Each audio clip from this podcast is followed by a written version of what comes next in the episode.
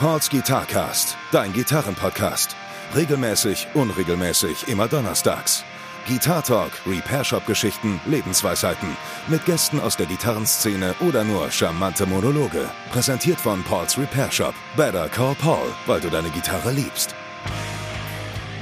Alright, ähm, die nächste Folge von Pauls Guitarcast äh, doch wieder im wöchentlichen Rhythmus.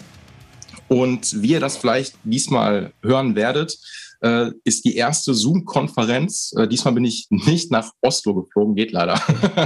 geht aktuell leider nicht, hätte ich aber super gerne gemacht. Ähm, Nichtsdestotrotz freue ich mich, dass ich Lutz Buch heute per Zoom dabei habe. Hi Lutz. Hallo. Mega cool, dass du dabei bist. Ähm, und ja, äh, wir kennen uns jetzt auch gar nicht, ähm, haben nur mal so ein bisschen über, über Instagram hin und her geschrieben und ähm, ist ja dann auch wieder so die gute alte Connection, muss ich fast schon sagen, über Tom Bartels. Wieder ganz liebe Grüße an der Stelle. kennt einfach, irgendwie kennt er jeden. Das ist einfach richtig krass, weil ich durch Tom Bartels angefühlt fast alle Leute dran gekommen bin ähm, und mich das jetzt auch nach Oslo verschlagen hat. Genau. Ähm, und ja, ich, ne, ich sage das ja, du bist ja jetzt auch in der Szene kein Unbekannter. Ähm, du bist Gitartech von Rammstein. Mhm. Und zwar vom Richard Kruspe. Exakt. Exakt. Und machst auch noch, äh, was, war das Dunlop Artist? Bist du auch noch, ne? Oder? Ich bin, äh, ich habe jetzt, das kam durch Zufall äh, letztes Jahr, als es losging mit dem, mit dem Lockdown und dem ganzen Generven mit Corona, ja. kam irgendwann die Anfrage von, von Dunlop äh, aus Amerika, ob ich nicht Bock hätte für die so eine Art, wie nennt man das, Artist Relation Ambassador äh, zu sein. Ja. Und, ja. Auf jeden Fall gibt es da ein bisschen was zu tun. Besser als zu, zu Hause rumsitzen. kann, kann ich voll verstehen. Ähm, man ist ja gerade immer noch ausgebremst, zumal ja auch, glaube ich, die ganzen Rammstein-Shows wurden auf nächstes Jahr jetzt, glaube ich, verlegt auch, ne? Ja, ja. Wollen wir hoffen, dass das dann nicht auch schon wieder. Ja, mal gucken. Äh, äh, voll. Also ich meine, ich habe jetzt auch schon ein paar Folgen mal gesagt, ich will auch gar keine Prognosen mehr abgeben. Ähm, das bringt alles nichts und man muss halt abwarten, wie sich das entwickelt. Ähm, was machst du denn oder wie läuft das denn gerade mit Dunlop? Was, was machst du da genau? Na, also ich kenne Jimmy Dunlop eigentlich schon seit fast zehn Jahren und wir sind immer mal so im Kontakt gewesen und haben darüber gesprochen und dann ist auf einmal Nägel mit Köpfen gemacht worden. Und die brauchten halt jemanden, der hier auf der dieser Seite des Teiches ist und so ein bisschen Ansprechpartner für, für mhm. Künstler und äh, ja, ist. Und das läuft jetzt so Schritt für Schritt an. Da gibt es immer mal wieder äh, Kontakte mit diversen Leuten, die halt irgendwie entweder ein Problem haben oder ähm, so ein bisschen Unterstützung brauchen oder einfach auch nur, ähm, ich will diese, manchmal wollen sie einfach nur ähm, Gitarrenseiten in einer bestimmten Stärke haben oder äh, Picks oder wollen einen bestimmten Sound mhm. realisieren und äh, da komme ich dann ins Spiel und sage, probier mal dit oder dit oder äh, ja, so verschiedene Sachen, die man da machen kann. Ey, voll. Ich meine, man muss ja auch sagen, Dunlop ist ja auch eine, immer noch eine richtig fette Marke, schon seit Jahren mhm. und Jahrzehnten so. Ähm, ob das jetzt Plex sind, ob das Bundrad ist oder logischerweise Effektgeräte so. Ähm, mhm. Artist äh, ist auch, oder die Artist-Reihe ist auch mega, mega groß. Ich kenne das damals noch. Ich war mal vor Jahren, äh, der Deutschlandvertrieb für Dunlop ist ja Warwick und mhm. ähm, da war ich dann auch mal auf der Hausmesse und dann haben wir da auch so eine Produktschulung mal mitgemacht. Und ich fand dann einfach, was richtig cool ist, die machen das richtig authentisch. Also das ist irgendwie, ne, du hast jetzt da nicht so dieses Vertreterding so ein bisschen. Ich fand das immer sehr, sehr nice, wie die das gemacht haben. Kaum authentischer. Ich meine, ich habe ich hab auch noch das Glück gehabt, ich habe auch Jim Dunlop selber noch mal kennengelernt, bevor, ja. nicht allzu lange bevor er dann gestorben ist. Ja. Und da hast du dann halt auch dieses ganze ich war auch ab und zu mal äh, in der Fabrik in San Francisco. Cool. Und da kriegst du dann halt mit, was die halt für eine, na, diese ganze Connection mit, mit, mit Hendrix und, und den, mit, wer da alles so äh, mit denen in Kontakt ist, äh, ja. ist schon krass. Also. Voll. also, wie gesagt, ähm, bin immer noch ein großer Fan, auch so, was so, weiß ich nicht, das Preis-Leistungs-Verhältnis angeht, was die Effektgeräte angeht, die sind immer unkaputtbar, immer robust. Und ich glaube, mhm. so vor allen Dingen auch, ich habe ja lange auch im Gitarrenladen gearbeitet, ähm, du konntest den Leuten immer, wenn die ein solides Delay haben wollten, Carbon Copy, ey, du machst nichts mhm. mit dem Carbon, mit dem analogen Delay von, äh, von MXR dann noch falsch einfach. Es ist einfach immer mhm. richtig, richtig gutes Zeug. So, ne? Mhm. Deswegen, ähm, da ist ja schon mal ganz gut, dass man sich dann da auch so jetzt so in Corona-Zeiten, dass man da eine neue Connection noch hat und vor allen Dingen auch, wenn du sagst, dass du schon seit zehn Jahren da auch so einen Draht dann schon hin hast, ähm, würde mich mal interessieren, wie lang, also da muss man von vorne so ein bisschen beginnen, wie lange bist du schon in so einem ganzen, ich sag mal, Mucker-Zirkus drin? Ähm, wie bist du an die Backline-Jobs gekommen? So, du machst das jetzt auch nicht seit, seit gestern. Ich wusste, dass die Frage kommt und weiß, habe so eine richtige Antwort habe ich gar nicht. Also das fing so an ich habe zwei große Brüder, die halt erheblich älter sind als ich, jo. die auch in, in, Bands gespielt haben. Und äh, lang bevor ich selber überhaupt angefangen habe, ähm, Gitarre spielen zu wollen oder äh, mir das zuzutrauen, das zu können, habe ich immer äh, schon Magazine gelesen, die halt zu Hause mhm. rumlagen und so weiter. Und dann hatten meine Brüder hatten auch äh, ein Studio äh, in, in Braunschweig, wo ich dann auch, das war total faszinierend für einen kleinen Jungen da zu sein und ähm, einfach mal Krach machen zu können und so. Voll. Mhm. Und ich glaube, so die, die, erste richtige Tour, die ich gemacht habe, war 93, 94, glaube ich. Okay. und dann war das aber auch nie so richtig Thema, äh, kann man dann Beruf draus machen oder überhaupt seinen Lebensunterhalt mit verdienen. Das kam dann erst viel später, als ich dann, äh, ich habe dann bei Such a Search Gitarre gespielt irgendwann. Ach, alles klar. Ich habe auch, äh, also auch mit Such a Search auch äh, lange Jahre ähm, so eine Art Roadie-Tech-Ding gemacht. Ja. Ähm, das war aber auch dann fast nur mit, mit denen. Mhm. Da hat man ab und zu mal einen Job mit anderen äh, Bands gehabt, aber das, da habe ich nie so richtig so die, das Selbstbewusstsein gehabt, dass so, so okay, das mache ich jetzt. Das war eher mhm. so, hey, hast du Bock mitzufahren? Guck mal. Mhm. Und äh, dann, als es dann aber dass, als ich dann mit Such a Search gespielt habe und viel auch Gigs selber gespielt habe, mit äh, hauptsächlich mit, mit, mit, denen oder mit Revolver, mhm. mit Antik und auch Henrik Schwaninger, falls du den, ich weiß nicht, ob du den kennst. Das ist, das ist ja alles so ein bisschen, äh, für die Leute, die das jetzt vielleicht nicht kennen, ist doch alles so äh, die, die New Metal Schiene doch auch gewesen, oder nicht, wenn mich nicht alles täuscht, so im deutschsprachigen Raum. Eigentlich sogar noch so ein bisschen davor. Ne? Noch also davor sogar, ne? Dort war ja eigentlich. Ähm, Obwohl New Metal kommt, gut, das stimmt, das kommt ja viel später mit den 2000ern dann sogar noch so. Ne? Genau. Ne? Klar. Ja, ja, klar. Das war eher so, so Crossover. So. Ja, also, aber so dieses, dieses Rage Against the Machine quasi im deutschsprachigen Raum so ein bisschen, weil, Rage waren ja jetzt auch nicht wirklich New Metal, so, das war ja auch dann mhm. dieses Crossover-Ding dann auch, aber das kann ich einordnen, mhm. da bin ich, bin ich ein Thema. Krass. Ja, na, ja, wo war ich jetzt? Ja, dann war es aber so, dann, dann, kannte man halt alle Clubs. Und äh, was ich vergessen habe zu sagen, ich habe halt auch, ähm, äh, weiß ich nicht, drei, vier Jahre immer mal auch bei Sandberg gearbeitet. Ach, auch, okay. So, mhm. Dann hatte man quasi, dann hatte ich halt auf jeden Fall mehr äh, Selbstbewusstsein zu sagen, ja, ich ich kriegt das schon irgendwie hin. Mhm. Man, man, man, hatte halt so einen technischen Hintergrund und gleichzeitig hat, hat man aber auch, äh, denn, wenn du drei, vier Jahre oder länger, also selber gespielt hast in den ganzen Clubs in Deutschland, Österreich, Schweiz äh, und auch dann gearbeitet hast, da, dann kennst du halt jeden. Voll, ja klar, bist dann einmal auch voll drin. Und da war das dann, ähm, eine logische Konsequenz. Dass wir, da kam der Anruf so, äh, von ganz allein, hast du Bock mitzufahren, kannst du das okay. machen. Das ist auf die Kette. Ja. Und das heißt ja dann, wenn du jetzt, also da machst du das ja schon ultra lange ja auch, ne? Also ist ja dann hm.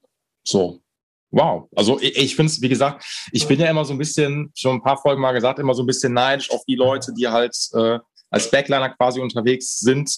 Ähm, das liegt aber mir daran, weil ich habe halt meinen Werdegang so ein bisschen da mehr auf dieses Shop-Prinzip dann mhm. einfach auch gelegt. So, ne? Und ähm, er läuft ja auch gut so und ich würde es aber trotzdem mal gerne machen. Und ich finde es einfach, ich finde es ich stehe da total drauf. Ähm, deswegen finde ich diesen Talk dahinter einfach total geil. Ähm, dass das nicht immer so ist, so, ja, was machen jetzt die Musiker, Musikerinnen vorne auf der Bühne, sondern was macht man, dieser ganze Zirkus drumherum, damit das einfach auch funktioniert. So, ne? Mhm. Und ähm, dadurch, dass er das schon so mega lange machst, also ich meine, okay, das heißt, du bist bei Such a Search, warst du auch Gitarrist, logischer, hast du ja gesagt, mhm. ne? Und bist aber dann als Backliner auch dann mitgefahren. Davor, ja. Davor, also okay. War mhm. Backliner für die und dann ist der, äh, dann ist Dennis quasi ausgestiegen. Wir waren auf Tour. Mhm. War, äh, was machen wir jetzt? Und dann musste ich mir quasi innerhalb von, weiß ich nicht, zehn, zwölf Tagen äh, äh das Material reinziehen und dann ja. sind wir quasi weitergefahren. Geil. Mega. Ja, ja, das ist auch schon so unfassbar lange her. Also man, man, realisiert es dann immer erst viel später. Ich, ich habe immer mich selbst wahrgenommen als äh, so, ein, so zweite, dritte Generation von dem. Da gibt es so viele andere Oldschool-Typen. Mhm. Äh, und dann, wenn irgendwann dann vor ein paar Jahren hatte ich so eine Situation, da war ich mit, mit, äh mit einer norwegischen Band unterwegs oder so, das war so eine Art Boyband, die hatten auch Tänzer dabei, die sind alle so, so Anfang 20 oder so, ja. sogar noch jünger gewesen. Und wenn du dann auf den Bus kommst und die alle an, äh, plötzlich still sind, weil so, ach so, da kommt der alte Mann, dann stellst du, dann kriegst du so eine, ach so, echt, ja, das ist jetzt gar nicht mehr so. Ja. Also bis vor kurzem habe ich immer noch von mir selber gedacht, dass ich eigentlich auch so, so wie Tom so, ähm, äh, bin, äh, der, der, junge Bengel bin. Der so ja, ja, klar. Aber das ist, ja. ja, aber ey, damit haben wir ja alle so ein bisschen zu kämpfen. So, ne? Also das ist ja, ähm, guck mal, als, wenn du sagst, du hast damit 93, 92, 93 angefangen, ey, da war ich einfach, äh, ich bin 88, 5 beziehungsweise 4, 5 so. Also so, mhm. Und von daher, ich fühle mich aber trotzdem auch, ey, will ich jetzt auch gar nicht so lange halten, aber mit meinen 32 Jahren denke ich mir manchmal so, ey, bist halt auch keine 20 mehr. So. Und du merkst den Unterschied natürlich auch bei den Leuten. So. Das, das wird noch so. ganz anders, wenn du dann so stark auf die 50 zugehst. Ja, hör auf, will ich, will ich jetzt gar nicht. Oh, da wird mir jetzt schon ähm, ganz, ganz anders. Nein, Quatsch, ey, man wird ja im Alter auch nur erfahrener und sowas, da ist ja auch völlig egal. Ähm, aber ich kann ich es voll verstehen. So, ne? und, ähm, mhm. Aber trotzdem, ey, gerade am Ende des Tages ja einfach so ist, ähm, die Erfahrung, die du einfach hast, so, die ist dann natürlich immens, wenn du dann einfach schon so lange machst. Das heißt, du hast ja höchstwahrscheinlich einfach auch schon alles auf Tour quasi mitgenommen und auch miterlebt, so, ne? Und bist dann eigentlich auch mit allen Wassern gewaschen. So. Mhm. Das ist, glaube ich, auch eine mit fast die wichtigste Komponente, also eine gewisse Kaltschnäuzigkeit, ja. die man braucht auf der Bühne, damit, wenn es halt brennt, damit man äh, ja, möglichst schnell zu einer adäquaten Lösung kommt. Voll. Also ich meine, ich muss, ich muss jetzt ein bisschen schmunzeln, wenn du sagst, wenn es halt brennt, wenn ich das in den Rammstein-Kontext natürlich äh, ummünzt, dann passt das natürlich extrem gut so. Ne? ähm, aber können wir später gerne mal drauf kommen, ähm, weil ich finde dann immer auch, also ne, du bist ja, hast ja auch gesagt, auch selber Mucker. Ähm, mhm. Wie bist du, also wie bist du dann durch deine Brüder dann, sagst du dann zur Gitarre dann auch gekommen, ne? Ja, also das, das mein, mein mittlerer Bruder, der äh, hat Bass gespielt und da lag, äh, ich glaube, das erste Instrument, was ich so, ähm, mit dem ich so ein bisschen rumexperimentiert habe, der hatte so einen, so einen Flying V Fretless Bass mit so einem äh, Rockman. Wow. okay. Und das war eigentlich ganz geil, weil äh, Rockman kannst du halt äh, dir Kopfhörer aufsetzen und dann mal ja. rumspielen und hast keinen genervt. Und damit habe ich angefangen. geil. Das ist schon ein guter Einstieg. Das, ist eigentlich, das Rockman-Ding ist eigentlich ganz geil. Das, das, britzelt auch ganz schön rum, da hat halt auch einen Distortion-Kanal und ja. dann kannst du, das ist halt als Kind natürlich faszinierend, weil man halt Krach machen kann.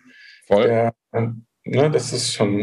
Äh, total. Ich finde es halt geil. Also Flying Beast natürlich finde ich immer so die Form für Einstieg schon speziell. Ähm der, der, lag halt zu Hause rum, weil er mit dem natürlich auch nichts anderes machen konnte. Das war mhm. auch dann schon so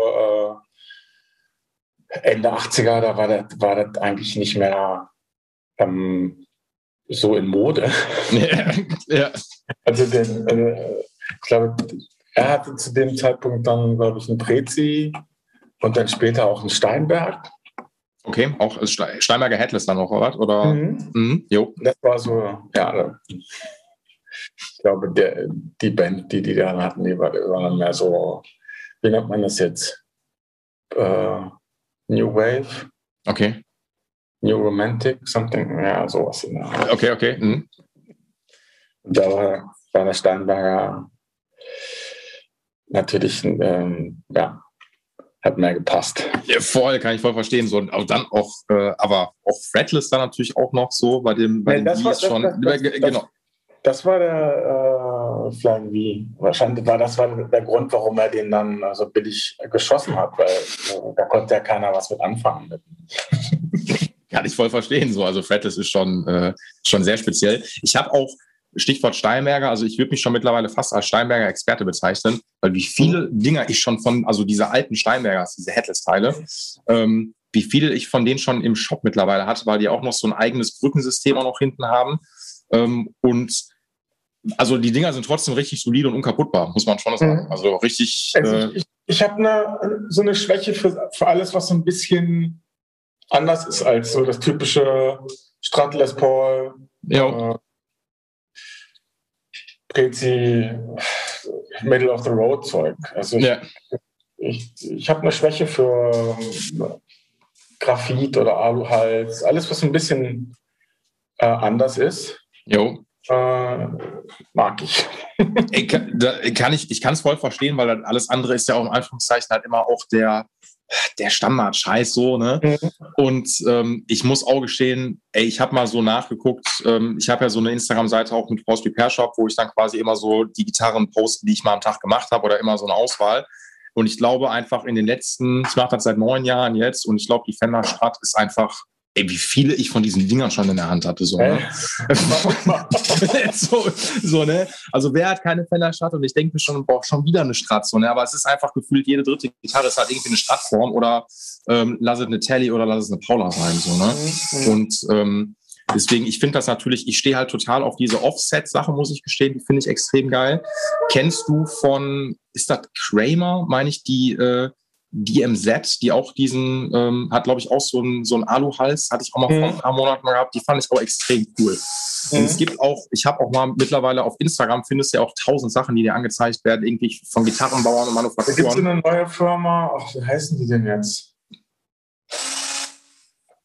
Äh, das wusste ich, dass das jetzt kommt. Das ja, ich, ich, ich weiß aber, glaube ich, welche du meinst, weil die wird mir andauernd im Feed angezeigt. Mhm. Electrical Guitar Company heißt ich, die. Die, ist das dann? Die, die, die haben auch, glaube ich, einen ganzen Satz Maschinen gekauft. Oder einer von denen ist, glaube ich, auch äh, mit, äh, hat was mit der Originalfabrik zu tun gehabt. Wie heißen die nochmal, die Original-Alu-Hals-Gitarren mit dieser ja, nee, mit, Kammer und so. Das fing dann, ich glaube, mit dem Typen von, von den Melvins an. Der, ähm, der stand auf die Gitarren, mhm. weil der hat immer, der hat immer äh, Les Paul Customs gespielt. Mhm. Die haben halt so einen Knüppelhals. Und der hat halt, wenn du den mal getroffen hast, wie heißt der nochmal? Bass. Bass, der mit den ja. Mit, der, mit der Frisur, die halt so. Okay, äh, parallel. Äh, und und der hat halt super kleine Hände.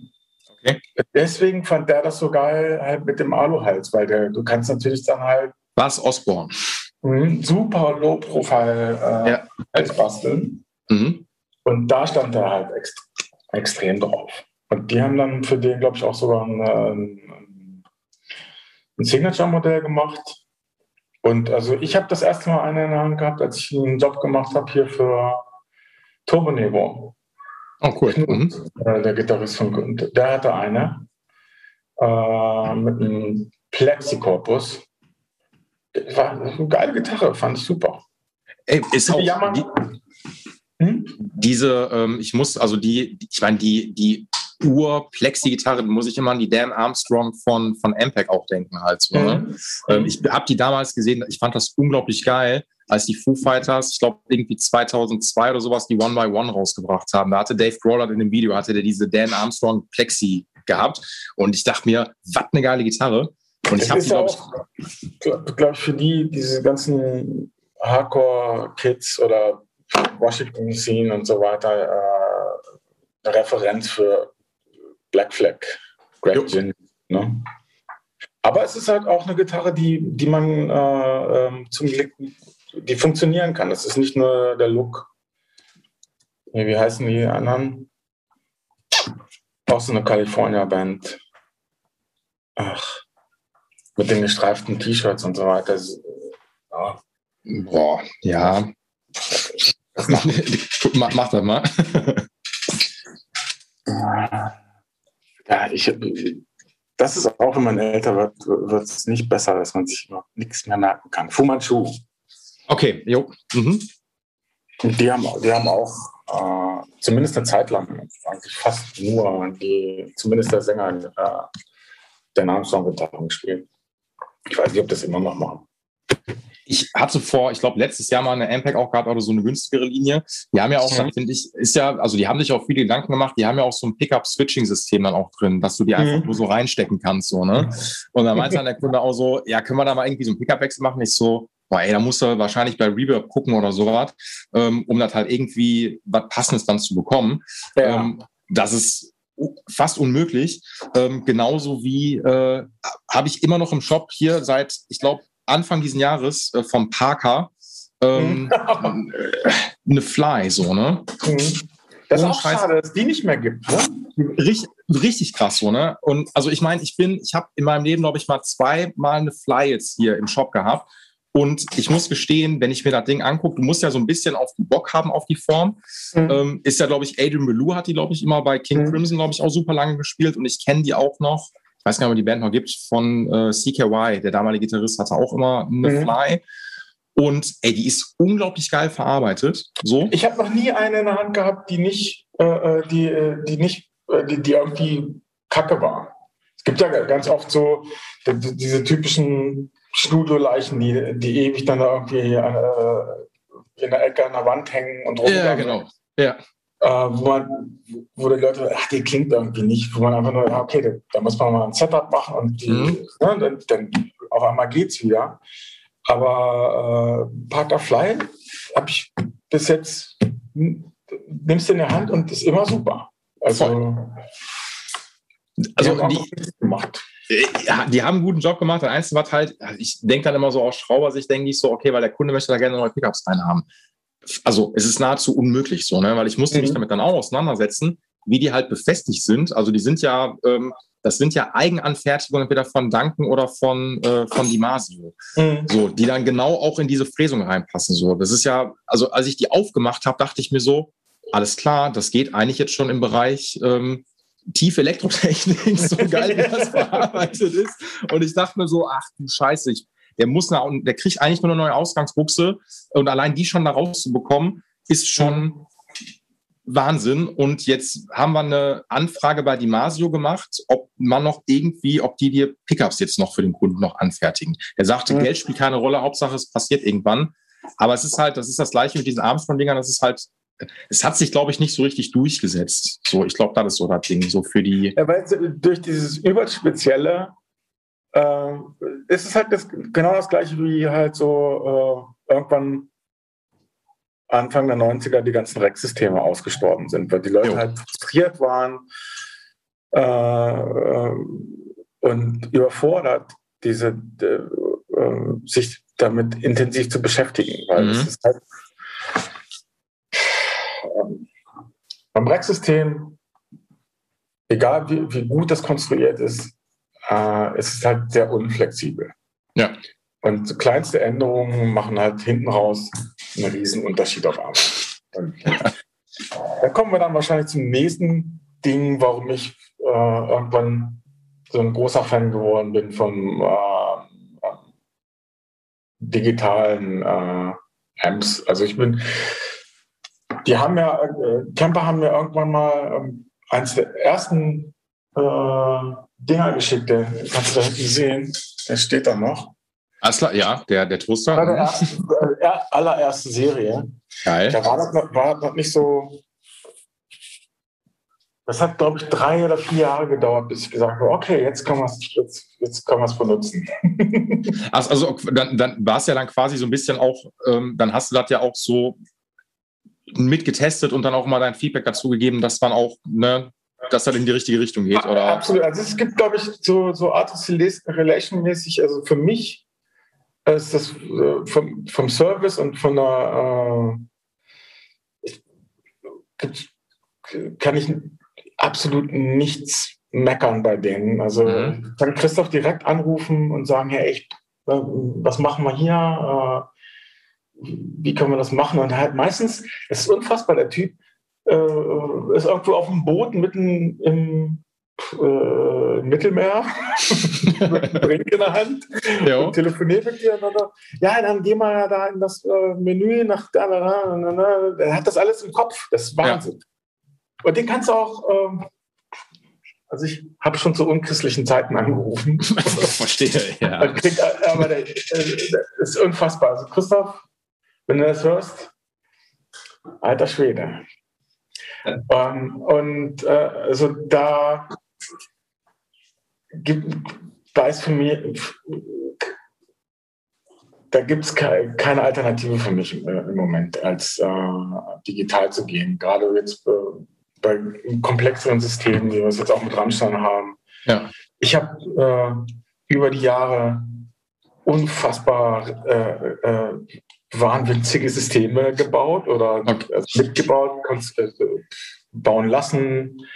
Äh, und irgendwann musste man halt realisieren, okay, ey, das ist einfach geiler so.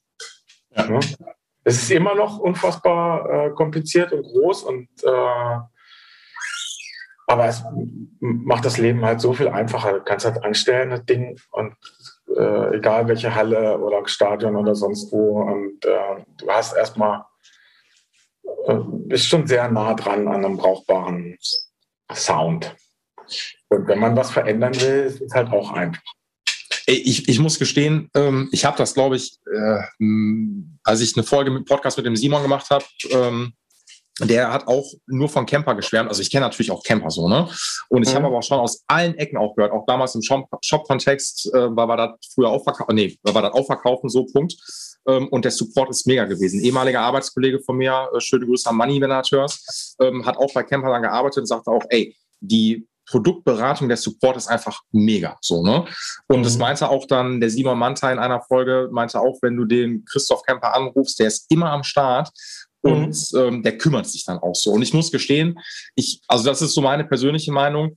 Äh, ich kriege dann auch mal viele Fragen, immer so, was ist so in den letzten Jahren nochmal so eine Art Game Changer oder was Revolutionäres im Gitarrenbereich gewesen? Ob das jetzt Hardware ist oder ob das irgendwie im, im Amp-Bereich ist. Und da mhm. muss ich sagen, das ist für mich Camper so, weil mhm. das ist, also natürlich ist so dieses Digital-Ding, ich, wer hat es erfunden? Keine Ahnung. Ich bin mit den ersten Digital-Amps irgendwie, ich glaube, von Line 6 in Berührung gekommen. Mhm. So, ne? Und das ist auch alles, finde ich, immer in Ordnung gewesen. Aber wir haben das immer so, wir sind im, äh, im Gitarrenshop immer auch so große Line 6-Fan noch gewesen, weil das immer so dieser Plastik-Sound ist, aber auch irgendwie geil. So, ne? Mhm. Eine kleine, coole Kiste für zu Hause, der erstmal alles machen kann, wenn auch im Modeling-Geschichten geht oder so. Mhm. Aber wenn du dann was Organisches haben möchtest, so. Und mhm. als wir die ersten Camperkisten dann da hatten, dann war das echt so, ey, ultra krass, also wirklich ultra krass. Weil natürlich ist, äh, äh, führt da nichts dran vorbei. Es ist schon geiler, wenn man jetzt irgendwie ein Halfstack im Proberaum und dann äh, Les Paul, Marshall und ja, du, hast, du, hast, direkt halt äh, äh diesen ähm, kannst dich so ein bisschen anblasen lassen. Ja. Das ist, äh, ist natürlich nicht so mit, mit der Mühle. Aber da ist halt ein Unterschied, ob du jetzt selber spielst mhm. und, äh, und, so, und, und so diesen direkten äh, Punch bekommst. Ja. Oder ob du, äh, ob das durch ein Mikrofon geht und dann auf irgendwie äh, anderthalb Millionen Watt, was, was weiß ich, auf jeder Seite in einem Stadion. Da, da ist es scheißegal. Ja. Und da willst du einfach nur, dass das jeden Tag ähm, Studioqualität äh, äh, bei Front of House ankommt. Und Klar. äh, das geht halt nicht anders. Nee, und vor allem, es ist ja auch eine, es ist ja, also, boah, ich hole einmal kurz auf, ähm, ich bin auch selber noch aktiver Mucker so und ähm, als wir jetzt letztes Jahr unser Album aufgenommen haben, das haben wir mit einem Typen aus Holland gemacht, der hat das auch mega gut gemacht und wir hatten die ersten Tracks so quasi hier im Studio in Essen noch gemacht und dann hatte ich ihn gefragt, so, pass auf, ich habe mal drei Amps quasi jetzt benutzt, ne? Welche Spuren möchtest du haben, als ich ihn die geschickt habe? Und er meinte, hey, schick mir die Amp-Spuren ähm, und bitte auch die DI-Spuren so, ne? Mhm. Und ähm, am Ende, als ich dann ein paar Monate später bei ihm dann war und dann alles dann bei ihm eingespielt habe, dann ist da, da steht ein Camper und du spielst das alles mal einen Camper ein. Ähm, Mhm. Und da, das war's so. Und ich muss gestehen, das ist natürlich auch, finde ich, immer so ein bisschen Musikrichtung manchmal abhängig, aber gerade wenn es in die härteren Sachen einfach geht, also natürlich spiele spiel ich Camper, weil ich höre den Unter ich werde den, ich werd den Unterschied nicht hören.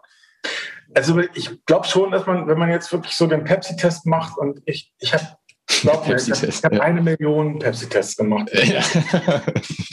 Ohne Scheiß. Wir haben, also als wir angefangen haben und Richard, ähm, ich ihn dazu überreden konnte, dann halt den, der, Camper auszuprobieren. Wir haben ungelogen vielleicht 1000, 1200 Profile gemacht. Boah. Mit, also, da muss man überlegen, wir haben, glaube ich, äh, eins, zwei, drei oder vier Boxen gehabt. Am Anfang acht oder neun verschiedene Preamps, also Mikrofon-Preamps. Mhm. Dann, ich glaube, vier oder fünf verschiedene Mikrofone oder mehr. Und dann Mhm. allein die Kombination. Okay. okay, Wahnsinn. Und da wussten wir aber auch noch nicht, äh, wie, wie, äh, ähm, wie, wir haben einfach gedacht, okay, das jagen wir einfach das durch das Ding und dann äh, mal gucken. Aber der, der Prozess, wie man profilt, ist auch nochmal sehr äh, ähm, kompliziert. Also da muss man auch sehr aufpassen, was man da, wie man das tunt im Hinter, äh, hinterher, wie man die DAW einstellt. Äh, Mhm. und man muss auch komplett äh, auch alle EQ-Möglichkeiten im Camper intern nutzen und, und da sehr akribisch sein. Und wir sind dann irgendwann beim Prof Profil gelandet, wo, wo ich gesagt habe, da- das können wir mit dem analogen System live jeden Tag nicht so reproduzieren. Wir kommen da gar nicht an diese, an diese Qualität dran. Mhm. Natürlich hat man dann beim Spielen ist da immer noch so ein bisschen so dieses Kondom-Feeling. Mhm. Aber auf, auf dieser Rammsteinbühne mit, dem, mit, mit diesem äh, Gitterrostboden und so weiter bist du sowieso äh, so iso- isoliert und so weit weg, Mhm. äh, dass du das eh gar nicht so eins zu eins vergleichen kannst. Deswegen ist es absolut besser, dass das qualitativ hochwertige Profil immer am Start zu haben, als das zu versuchen mit Mikrofon, Preamp und so weiter. Mit jedem Tag ändert sich irgendwie eine kleine Variable und dann musst du gucken, wie du das irgendwie hinfummelst. Ja. Spaß halt alles. Voll. Und man hat natürlich größere Flexibilität, wenn man irgendwas verändern will, wenn man irgendwie einen anderen Effekt äh, äh, einschleifen will oder ja, grundsätzlich irgendwas anders machen will, hat man einfach mehr Möglichkeiten, damit zu Mhm. arbeiten, als jetzt ein ähm, 100.000 Euro Racksystem, wo man Ja, also ich, ich ich denke habe so ein ich hab teilweise, wir hatten wir äh, auf Tour äh, 1, 2, 3, äh, 8 Amps, die gelaufen sind, plus drei Amps, die spare waren. Okay. Das ist so ACDC-mäßig. ja, klar. Ja. Was, was habt ihr denn vorher, was habt ihr denn vorher mal gehabt, bevor, bevor Camper Also ich, ich arbeite auch immer noch sehr eng äh, mit Sten Skripzuk zusammen aus, aus Dänemark. Der war zwischenzeitlich mal in Hannover, hat da auch viel für die Scorpions gemacht und so weiter. Ist jetzt, glaube ich, aber wieder zurück in Dänemark. Ja.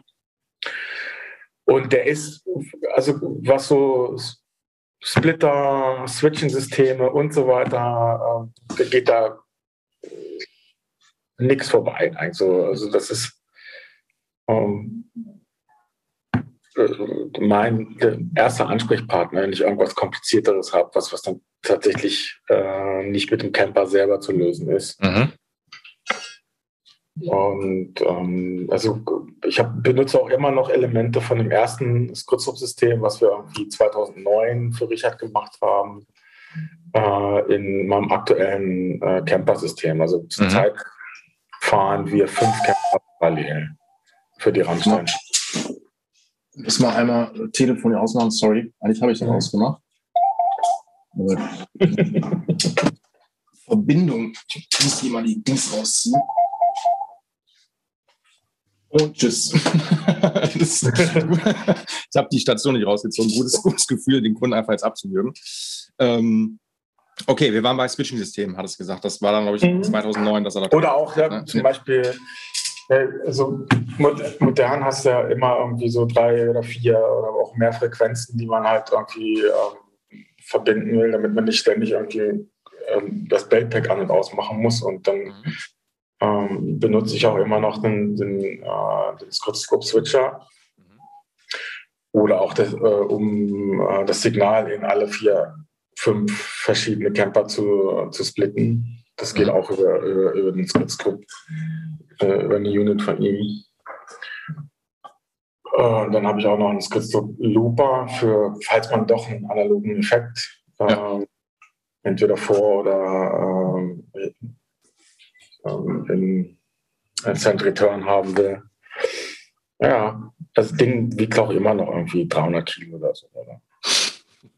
Ich, ich muss so ein bisschen, ähm, ich muss ein bisschen schmunzeln. Ich habe irgendwann, äh, wann war das? 2011 habe ich die Foo Fighters mal live gesehen. Erstmalig noch letztmalig so. Das war auf der mhm. äh, Wasted oder Wasting Lights Tour in Köln mhm. und ähm, ich stand halt irgendwo Oberrang und ähm, fand das ganz geil, weil Dave Grohl dann irgendwann so meinte, also ich finde, muss ich immer noch gestehen, ich finde die Foo Fighters immer noch mega und ähm, ich musste nur so ein bisschen schmunzeln, weil er dann irgendwann meinte, ey, bei uns, wir sind immer noch purer Rock'n'Roll und äh, bei uns ist alles irgendwie noch analog, geht nur durch einen Amp rein und bla und bla und bla und du konntest aber dann quasi hinterm Bühnenrand dann nicht gucken, so, ne? Und du mhm. hast einfach nur einen Kühlschrank neben dem anderen gesehen, so, ne?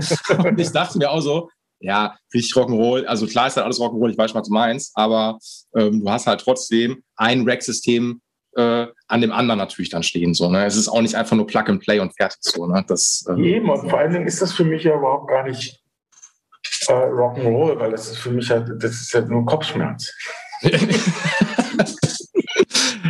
ja. Da ist, mich, da, da ist, für mich der Camper dann schon ja, äh, fast punkiger, wenn man da einfach dann das Ding, man kann es reinstecken und bist schneller da, wo du, äh, wo du halt Krach machen kannst. Also, ja, das ist, du, du, es ist auch aufgeräumter, glaube ich, dann, ne? Also, weil du halt einfach so, du hast diesen, du hast ja eine tierische Arbeitserleichterung. Ähm, und ich meine, das muss man auch nochmal sagen, wer spielt heutzutage kein Camper von den großen Bands? Also, also aufgeräumter hier ist ja schon okay, aber bei uns musst du überlegen, wir haben vier von den Dingern, die, die man hört. Also zwei auf der Bühne und zwei, die links und rechts äh, von der Faustsignal geben. Mhm. Da gibt es noch einen extra, weil wir äh, dann quasi programmiert man äh, alle Songs durch, die Performances äh, äh, für, für, alle Songs. Und vor der Tour ist eigentlich der, der größte Kopfschmerz, weil das dauert ewig. Also quasi wie ein Album mischen. Okay. Du musst halt alle Delay-Zeiten äh, äh, und wir versuchen auch zu alternieren zwischen den Sounds, dass, dass man nicht so ein, äh, dieses Ermüdungsgefühl bekommt. Mhm. Gerade mit Imias äh, über, über, eine Setzeit von über zwei Stunden hast du halt irgendwann äh, wird das, wird das ein bisschen öde, wenn das immer der gleiche Sound ist. Also, mhm. alternieren wir auch zwischen verschiedenen äh, Presets und natürlich auch äh, haben unterschiedliche Sounds für die verschiedenen, verschiedenen Tunings und so weiter. Ja. Dann äh, muss man gucken, dass man äh, die ganzen Effekte und äh, also Reverb und Delay ist, wird immer, je älter ich werde, desto, mehr ähm, akribisch muss man damit werden, wenn man auf mhm. Der, der Grund, warum solche äh, so wie, wie Highway to Hell oder Back in Black so gut klingen, ist, weil, weil die halt unglaublich smart waren, was, was Reverbs und Delays angeht. Also, und naja, also was ich sagen wollte, ist, es so viel Punkrock ist dann doch nicht, weil es ein, ein, ein elender Krampf ist. Also man hat teilweise drei, vier Wochen äh, am Programmieren vorher, bis man, bis man wirklich so denkt, okay, jetzt können wir damit mal zum Proben gehen. Und dann beim Proben muss man auch noch jeden Tag immer noch mal so zwei, drei Stunden äh, programmieren, weil dann kommt der, der Künstler mit einer langen Liste, hier das und das, das, das muss geändert werden. Und bis du das dann halt äh, äh, eine Mickey, Mickey Maus äh, Menü da äh, reinprogrammiert hast, da irgendwann da hast du dann auch genug für den Tag. Ey, kann ich, okay, kann ich verstehen. Das ist dann halt nicht nur irgendwie so, da kannst du noch mal so ein bisschen IQ-Regelung oder sowas machen, so, ne? Sondern halt nicht nur eine Mühle, sondern halt sind dann, dann halt vier beziehungsweise fünf. Und dann haben wir natürlich auch noch für den Bühnensound, wir haben immer noch zwei Rectifier auf der Bühne. Oh, mhm. ich hatte, ähm, äh, ja, meinte, okay, weil wir es halt können. Ja, kann man so sagen, ja. Mittlerweile mit, mit, mit, vier mit, mit Skype van Hoff daran gearbeitet. Ich weiß nicht, ob du den kennst. Ja, Name sagt mir. Den müsstest du eigentlich ja. mal äh, ähm, ziehen für, für, für deinen Podcast. Gerne. Mhm. Auf jeden Fall haben wir dann echt mit Gewalt versucht äh, äh, zu gucken, ähm, kann man die, die Camper, die, äh, die, die zwar mit einer äh, Mesa Boogie Endstufe laufen, jo. Ähm, wie nah kriegt man die jetzt an die echten Rectifier dran? Mhm. Und wenn du mich fragst, äh, ist viel geiler, ehrlich gesagt. das ballert so hart. Äh, Gerade für die, für die Brett-Songs da kommen die, kommen die, die, die echten Rectifier nicht mehr mit. Aber ja.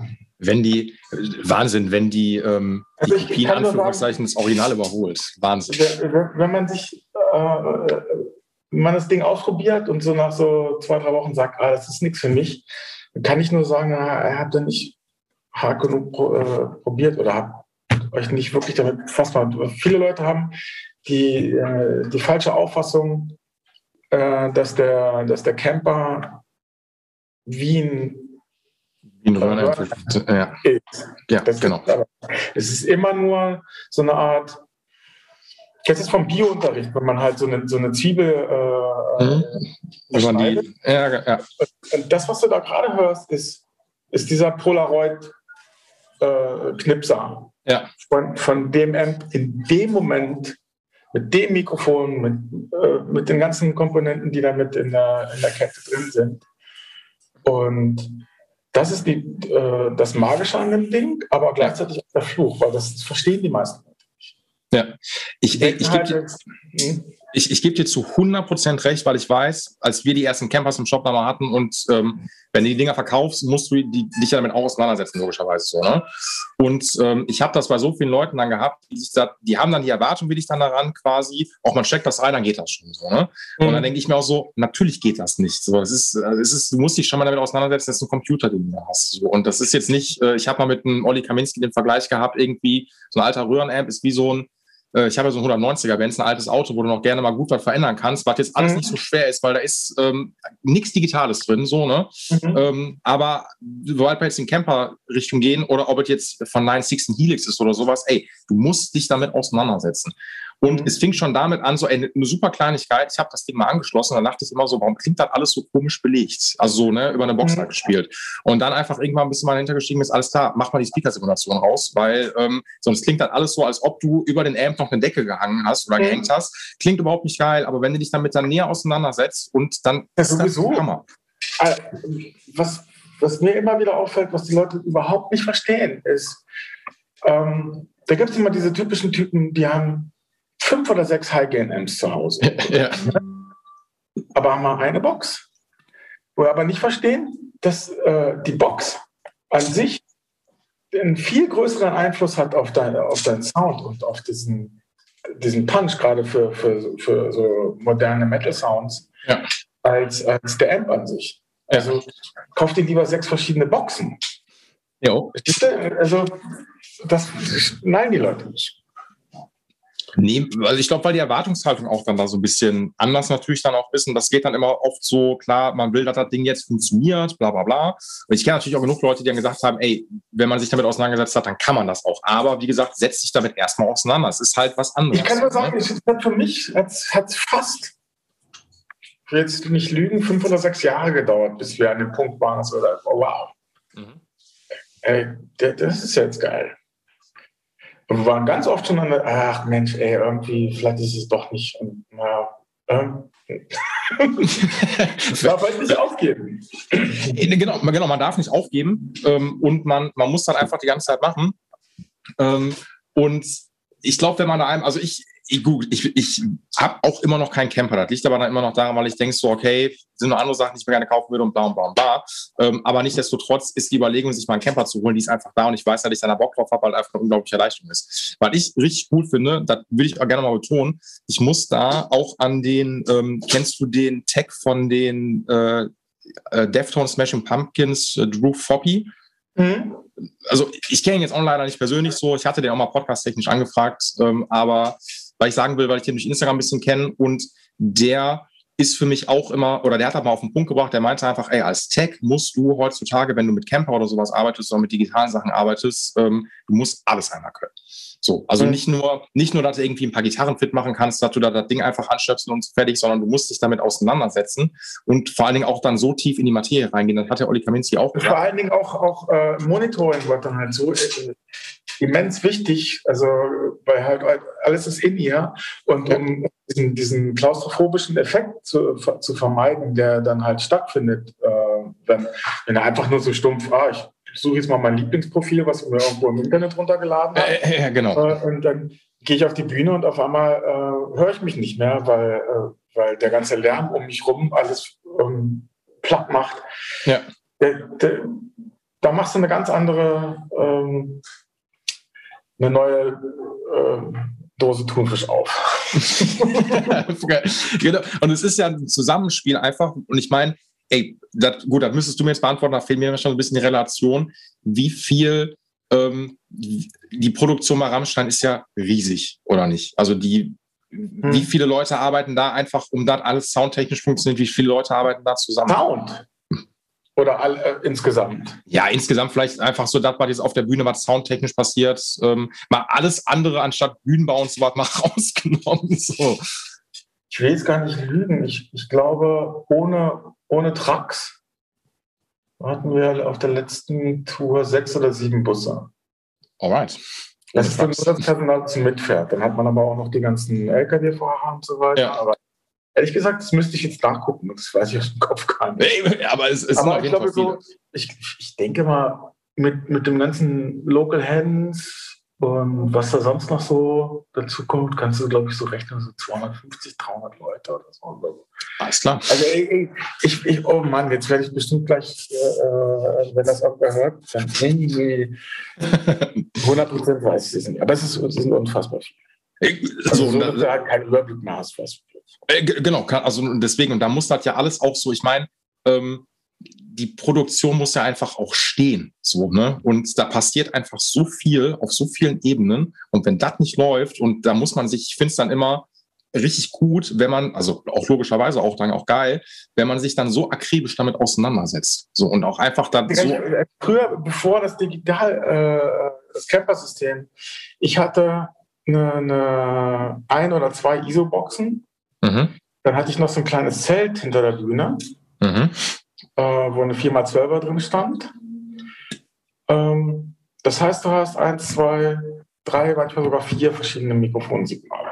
Das baust du auf, dann spielst du und denkst, äh, komisch, klingt ein bisschen komisch. Dann drehst du so ein bisschen dran rum und das, das jedes, jedes kleinste, äh, ich wollte gerade schlimmes Wort benutzen, aber jede kleine, äh, kleine Veränderung macht halt hinten raus teilweise eine, einen großen Unterschied und da kannst du teilweise dann mal eine Stunde oder zwei äh, mit verschwenden, da ähm, das hinzumopeln. Mhm. Und dann auf einmal äh, im nächsten Venue funktioniert es von alleine. Also, und diesen Stress nicht mehr zu haben jeden Tag, ey, das ist der Camper auf jeden Fall wert. Ey, voll. Also, ne, und ich muss, weil ich habe die, ich glaube, ich habe die Story schon immer so ein paar Mal irgendwie mal im Podcast fallen lassen, weil ich das so geil damals fand. Ich glaube, das war äh, irgendeine Rammstein-Show beim Ring in den letzten Jahren, die ausgefallen ist wegen einer, ähm, ich glaube, es war 2019. Hurricane? Äh, nee, nicht Hurricane, es war wegen einer Bombendrohung. Wurde, äh, musste Ram ah, Rammstein nicht spielen. Äh, Rock am Ring. Genau, genau Ring, ja, ja. Mhm. Und ähm, ich habe dann irgendwie, es war dann Rammstein können nicht spielen, so, ne? Und wir war in dem Augenblick schon klar, als klar, Rammstein werden diese Show auch logischerweise nicht einen Tag später nachholen können. Das ist einfach logistisch nicht möglich. So. so. Und aber trotzdem hast du dann immer in, in, den Kommentaren dann immer so darunter dann von wegen, ja, hier, äh, die Broilers, die konnten nämlich auch an dem Tag nicht spielen, die können die Show ja auch nachholen, einen Tag später, warum können die das, warum können Rammstein das nicht machen? Und ich sage immer so, sind die Leute doof? Also ich meine, man muss doch ungefähr, man muss das doch nur mal, man sieht das doch, wie viel, wie viel Produktion dahinter steckt. So, wie soll das, wie soll das funktionieren? In dem Augenblick, wo die Show gecancelt worden ist, seid ihr wahrscheinlich schon alle direkt, ähm, obwohl nee, die, die Produ ja doch, die Produktion muss dann zwei Tage später für einen Park oder sowas dann stehen. Das geht ja nicht anders. Genau. So, und so. Und ich finde das, also vielleicht muss man manchmal nicht so tief drin sein, aber trotzdem denke ich mir, warum checkt ihr das alles nicht? Das ist doch. Ja, gut, ich meine, das haben wir jetzt ja vor, vor Augen bekommen, wie viele doofe Leute es gibt äh, oh ja. dieser äh, äh, Pandemie. Und oh, das, ja. das, ist einfach ein Fakt, den man nicht leugnen kann. Nein, äh, leider. Das ist schlimm. Ja. Aber ich finde ich es, ähm, okay, äh, ich, also verstehe das nicht falsch. Ich finde das natürlich, ähm, ich finde ja die Folgen, die ich halt immer mache, ich will ja, dass das um die Person halt immer so ein bisschen geht, aber trotzdem, ich will den Rammstein-Talk jetzt auch gar nicht zu groß halten, weil das soll nicht primär um Rammstein gehen, sondern halt das, was du mhm. halt dann da machst. Ne? Trotzdem finde ich das natürlich auch interessant. Ähm, äh, Lässt sich ja nicht so richtig trennen, ne? Bitte?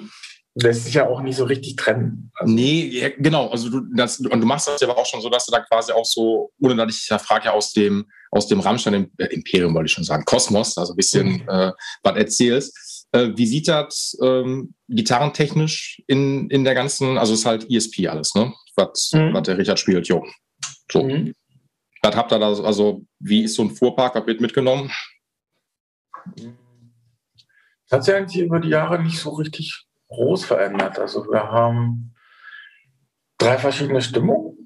Mhm. Ähm, da haben wir halt eine Hauptgitarre und eine Spare für ihr. Das macht dann sechs. Dann haben jo. wir für bestimmte Songs nochmal Spezialgitarren. Also für Sonne, weil es halt so extrem heiß ist, haben wir nochmal eine extra Gitarre.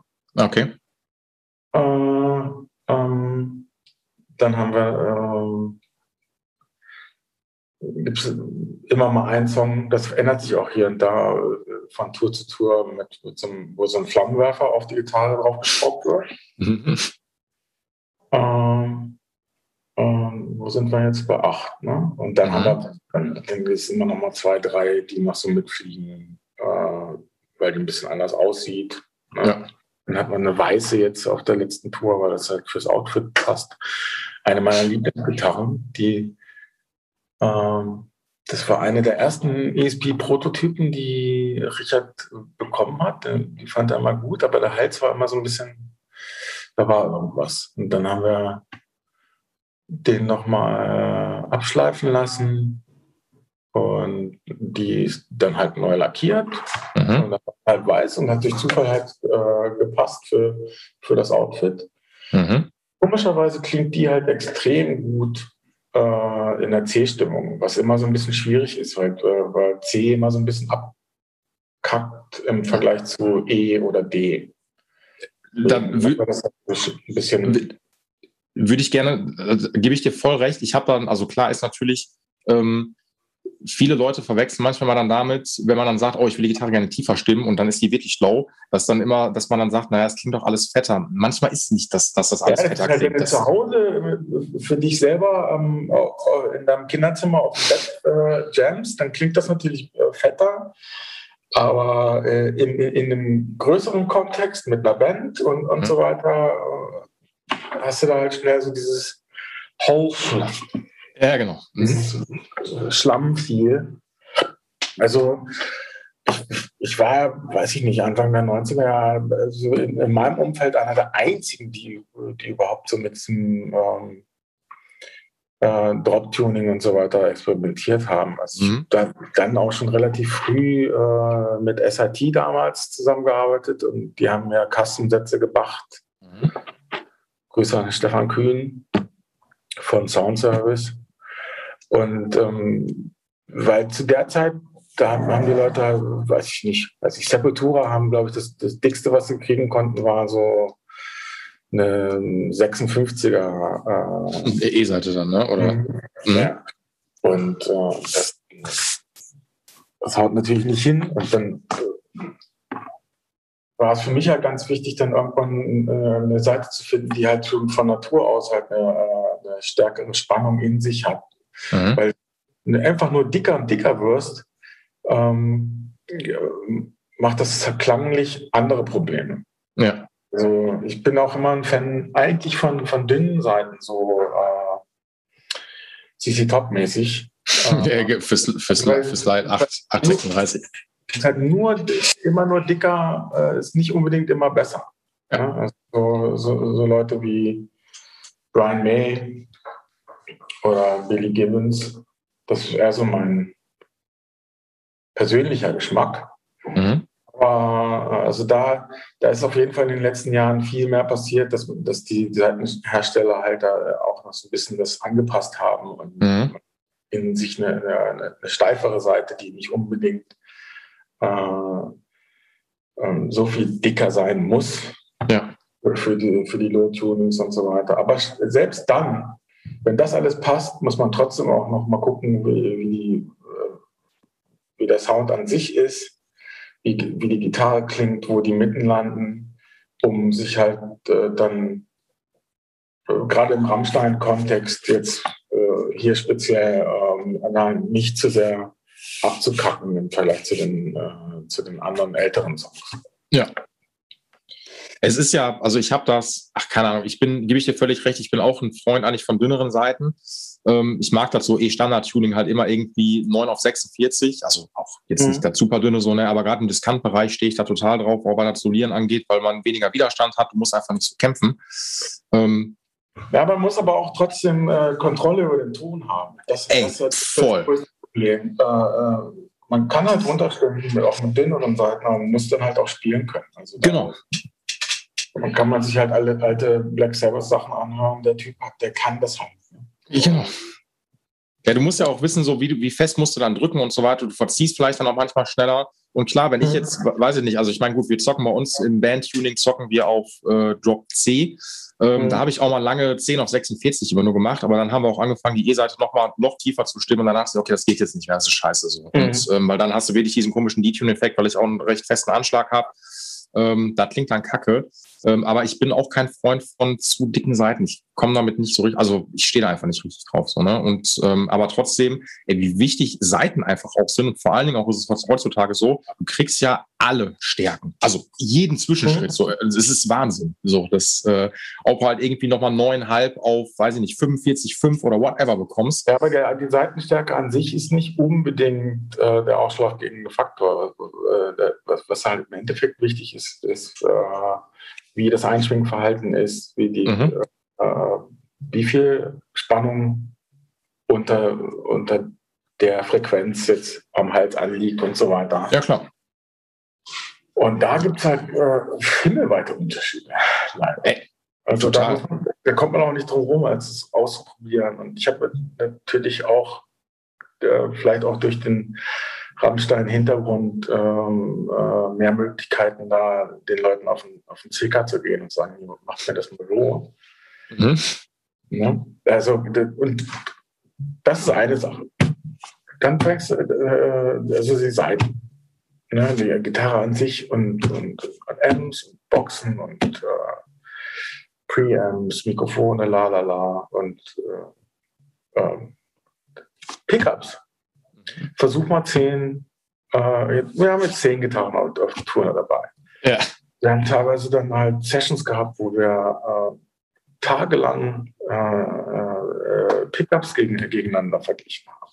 Was das für eine Nerve ist. Also ein- und ausbauen. Ein- und ausbauen, die, die, du musst die Seiten wieder zumindest lose kriegen, damit du ja, genau. ausziehen kannst. Dann musst du, dann, dann wieder alles so einstellen, dass das halt äh, spielbar ist, dann rekorden und dann mhm. gegeneinander vergleichen, weil da ist so viel Zeit dazwischen, dass du nicht, eigentlich nicht eins zu eins äh, miteinander vergleichen kannst. Nein, du, du, du, musst, du musst das erst, genau, du musst das aufnehmen, weil sonst spielt ja dein Gehör irgendwann Streich, weil du denkst dann irgendwann so. Und dann, dann, dann, dann willst du es aber auch nicht glauben, dass jetzt auch. Wir haben ja ähm, den größten Teil der letzten, fast immer äh, EMG-Pickups dran. Und dann, die sehen halt so ähm, so modern aus, aber sind halt innen drin halt doch äh, ganz normaler, gewickelter ähm, Pickup und die haben halt eine, eine ähm, wie nennt man das? Da ist äh, der, der, der, Spektrum von ähm, klingt gut oder klingt naja, so lala, ist ganz schön mhm. weit. Ja, das stimmt. Und deswegen haben wir jetzt vor, äh, vor ein paar Jahren gewechselt zu Fischmann, weil die, äh, die werden quasi wie so äh, 3D geprintet. Mhm. Und die haben tatsächlich das eliminieren können, diesen, diesen ähm, dass man mal einen Montagspickup dabei hat. ja, verstehe ich, ja, ja. Mhm. Und äh, das war für mich auf jeden Fall sehr reizvoll und die sind auch extrem ähm, äh, progressiv, was so äh, Kleinigkeit, kleine Veränderungen angeht, äh, wo sie halt große Schritte machen kann für, für, für unseren Sound mit, ja. mit den Pickups. Vor war EMG, ne? Oder? Mhm. Jo. Ich meine, okay, also bin ich auch, ähm, ich habe nie persönlich EMG gespielt, ähm, war immer so ein, ey, nicht ein Fan also von. Ich, ich, will jetzt auch nicht äh, auf EMG haten. Das, Voll, ich, nein, nein, nein, das, das will ich auch gar nicht sagen. Ähm, Aber ich, also ich, ich, ich sage halt nur, das ist halt äh, wie bei jedem anderen äh, analogen Pickup. Wenn ja. der halt richtig da, du musst halt den Draht haben. Du kannst mir nicht erzählen, dass die, dass die immer den gleichen Draht äh, überhaupt äh, zur Verfügung haben. Und dann mhm. muss der auch noch immer noch mit der gleichen Spannung mit der gleichen Geschwindigkeit und so weiter. Genau. Das ist fast unmöglich zu realisieren, da ja. halt so ein äh, äh stabil gleichbleibendes Produkt äh, ja, also was reproduzierbar ist, da ist die Streuung dann einfach dann größer. So, ne? Das ja. ist, glaube ich, so das Ding. Und ich meine, ich habe auch, wie gesagt, festgestellt, ich bin mittlerweile, es ist so, ich hab ja, bin ja Lichtjahre von Endorsements entfernt. Mhm. Ähm, ich habe mir aber trotzdem, weil ich Bock auf die Dinge hatte, jetzt auch mal äh, mir das zweite Pärchen Fishmans äh, Pickups geholt, ähm, weil ich dann doch auch in unserem Kontext auch mal gerne so ein paar cleane Passagen oder sowas habe. Und das hat mich halt immer so ein bisschen bei EMG trotzdem gestört, weil so ein richtig, ich habe damit nie einen guten Clean Sound hinbekommen. So, ne? Das ist ja, immer für mich. allgemein äh, genau, so, ne? ne? Wenn ich mir, keine Ahnung, wenn, wenn ich Kirk Hammett äh, höre, wie der das das anstimmt. Nein, natürlich, genau, natürlich nicht. Ist auch völlig in Ordnung. Aber da dachte ich mir so, boah, ne, das geht einfach nicht. Äh, will aber trotzdem High-Game-Pickup haben und das kriegen diese Fishmans mit den Voicing-Systemen einfach äh, oder mit mhm. diesem Switch noch hin, richtig gut hin. Wenn du mich fragst nach, äh, nach einem Game Changer in den letzten paar Jahren, also neben dem Camper ist das für mich einer der größten äh, Fortschritte. Also dass die halt zum Beispiel einen Hamburger anbieten können, der tatsächlich einen, äh, einen glaubhaften Single-Coil-Ton äh, gleichzeitig anbieten kann mit mit, mit einfach mit so einem hier. Beschuldigt die einfach. Äh, genau. das ist, das ist, ist wirklich gut. Voll, gebe ich dir voll recht. Und vor allen Dingen auch, ich finde die A, die sehen richtig gut aus. Also so, die sind gut designt.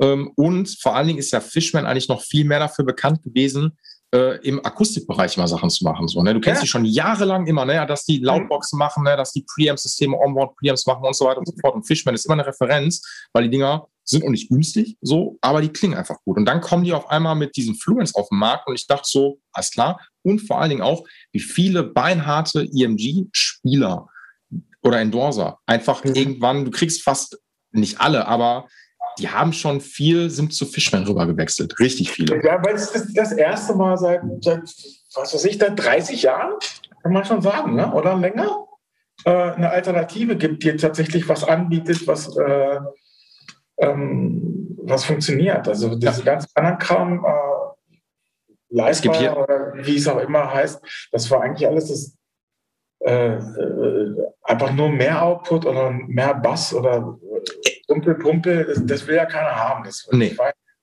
Ich, ich kenne die, ich kenne das von, Steamer Duncan hat noch diese Blackouts noch mal noch mhm. äh, im Programm und da hatte ich mal, ach, auch schon Jahre her, ähm, für einen Kunden mal ein Pärchen verbaut und dachte so, okay, äh, aktiver Pickup wird wahrscheinlich wie ein EMG klingen. Und dann haben die aber auch noch so eine, ähm, du kannst noch den Kontakt mit so einem Unterbrecher quasi, kannst du noch den Blackout in zwei verschiedenen, also entweder klingt der richtig heiß oder nur ein bisschen heiß so. Also mhm. kannst du das noch ändern. Und ich habe das eingebaut und ich dachte, das Ding ist im Arsch. Also weil der hat, also wirklich, der hat so viel, der hat so viel Wumms und Output gehabt, dachte ich so, das kann, wer will das haben so, ne? Und ähm, ey, alles Geschmackssache. Ich glaube, den einzigen, also großen Gitarristen, den ich kenne, der glaube ich äh, äh, Duncan Endorser mit den Blackouts, das ist Nick Thompson von Slipknot. So, ich glaube, der spielt Dinger noch, wenn mich alles täuscht. So. Also, ähm, aber der, der, der, der, spielt aber auch immer sehr relativ konservative äh, Amps. Ja. Die, er, die er wahrscheinlich dann auch hart anblasen muss. Das ist dann im Prinzip wie so ein eingebauter Tube Screamer. ja, genau, ist ja auch sehr beliebt, das stimmt. Hm? Das, das ist wahr. Nee, aber Fishman ist ähm, voll. Also die sind, äh, wie gesagt, ich bin da, ich bin da schon ein großer Fan von. Gefällt mir. So. Lieferzeit ist natürlich gerade alles sehr schwierig, wie bei, wie bei allen Herstellern. So, ne? ja. ähm, muss man auch dazu sagen. Ähm, aber voll. Ähm, ich wollte gerade irgendwas noch sagen. Ich glaube, das war, obwohl die Seiten hatten wir, glaube ich, schon. Ähm, aber ich habe Faden verloren, was, was Seiten anging. Ich musste doch, ich musste das, äh, hat Dunlop eigentlich noch, Seiten machen die noch, ne? oder? Ja, ja. Okay. Weil ich weiß nämlich noch so, ich glaube, den Zack White hat, glaube ich, auch relativ viel, weil er auch mal, ich weiß nicht, mhm. ob der noch bei Dunlop ist, äh, weil er alles mittlerweile für sich selbst baut. so. Mhm. Ähm, ja, aber ja, äh, da gab es ja noch diesen Zack White Signature-Satz, glaube ich, mit einer 70er E-Seite oder irgendwie. Also mhm. der, hat, der, hat ganz, der hat so eine, äh, eigentlich normale Gitarrenstimmung, dann aber mit einer, mit einer äh, auf B oder so runtergestimmt. Äh, ich weiß gar nicht, wie er das genau gemacht hat, ob dann die anderen Seiten normal gestimmt waren oder so. Habe ich nie so richtig schneiden können, was da, was da wirklich der, der Punkt bei der ganzen Geschichte war. Müsste ich eigentlich mal die Jungs fragen. Ich, ich wusste halt immer nur, wenn, ich weiß, wenn äh, wie gesagt, ob der jetzt noch da bei, obwohl Donald müsste der eigentlich noch sein, weil er baut keine eigenen Effektgeräte, glaube ich. Das macht er nicht. Der baut nur Amps und also lässt Amps und Gitarren mhm. bauen. Ähm, und ich weiß halt immer, wenn mal Leute gefragt haben, oh, ich würde gerne mal den Zack Walzers ausprobieren, habe ich auch mal gefragt, okay, bevor du dir den jetzt verkaufst, dir ist schon klar, dass man die Gitarre einmal auf diesen Satz definitiv mhm. umbauen muss, weil wenn du jetzt irgendwie die auf deiner Epiphone mit deinem Plastiksattel oben drauf knallst, glaub mir, der Sattel ist danach im Arsch bei der E-Seite. Es geht einfach nicht anders. Ähm, aber genau, der hat auf jeden Fall auch damals ähm, auch eine so der ersten oder krassesten Sechs-Seiter-Sätze. Ich meine, mittlerweile sind ja auch mhm. so, ey, sieben Seiter, acht Seiter, du kriegst ja kriegst ja alles. Also es ist ja. Ich habe damals das erste Mal bei Holger in der Werkstatt, also bei Sandberg, äh, meine Mechaniken aufgebohrt habe, damit ich überhaupt da irgendwie das Tickets drauf äh, ziehen konnte. Stimmt. Muss man, ja, muss man voll oft noch machen. ist richtig. Das, ja. äh, habe ich auch mal einmal so einen Sperrzelsatz kaputt gemacht, weil da noch die, ähm, diese, diese, diese Murmel, was da drin ist. Ja, ja, die, ja ich weiß. Hm. Ja. Dieser so ein Stift ist das, glaube ich, so, der nach oben fährt, meine ich. Der mhm. ist dann hinten, den habe ich auch schon mal verloren, musste ich auch stundenlang das Ding dann suchen. Ähm, Sterzel, muss ich gestehen, Sperzel habe ich leider nie so richtig gekickt, weil die die Seiten immer da oben für mich zu krass abgeknipst haben, dass ich die, wie oft mir da schon eine Seite mitgerissen ist, äh, an Locky-Mechaniken. Ähm, was hältst du von, wenn wir mit Evertune hast du da schon mit zusammengearbeitet? Na, ähm, ich habe nicht so richtig, äh, äh, wir haben für Richard jetzt ein paar äh, machen lassen. Die hat ja. jetzt seit letztem Jahr. Ja. Seit letztem Jahr, ähm, also ich war einmal im August da und hatte so ein mhm. bisschen mit dem Ding pro probiert. Mhm. Es ist so ein bisschen, äh, ich verstehe das, im Studio kann man damit bestimmte Sachen halt äh, super machen. Mhm. Ähm, killt natürlich so ein bisschen so den Vibe. ja. Aber ich, hab, ich muss das zugeben, ich habe nicht äh, die Chance gehabt, jetzt mich länger intensiv mit äh, zu okay. beschäftigen. Also ich, äh, ich sehe das, dass das ähm, ähm, viele Leute das annehmen mhm. und das auch geil finden. Ich, ich habe auch äh, macht in einem bestimmten Umfeld auch Sinn. Ähm, aber wenn halt dann trotzdem ich weiß nicht, wie, wie, wie, gut man das einstellen kann, dass man halt so ein bisschen äh, äh, trotzdem ein bisschen Vibrato hat und ein bisschen viel, ohne dass man halt diesen, diesen Effekt total verliert. Dass die, ja. äh, ja? Und da würde ich gerne ein bisschen intensiver mich ein bisschen mit beschäftigen. Aber ich war halt jetzt durch die Pandemie auch äh, seit August nicht mehr in Berlin und hatte auch jetzt nicht mehr die Chance, mich weiter damit zu beschäftigen. Nee, ey, kann ich, voll, kann ich voll verstehen, ist ja auch alles auch ein bisschen schwierig aus Gründen der Pandemie. Ähm, kann Ihnen nur sagen, also ich meine, ich habe jetzt äh, mittlerweile, ach ey, ich muss gestehen, so im Brückenbereich, wenn man so in diesem Gitarren-Pimp-Ding drin ist, ähm, ist auch nochmal Evertune, das ist schon krass. Also da, dadurch, dass das halt alles reinste Mechanik ist, so nichts Digitales, ähm, ist das schon echt gut gemacht. das ist faszinierend. Also das äh, auf jeden Fall. Das finde ich super. Das ist, so, ist, für mich so ein bisschen so das Äquivalent von, von äh,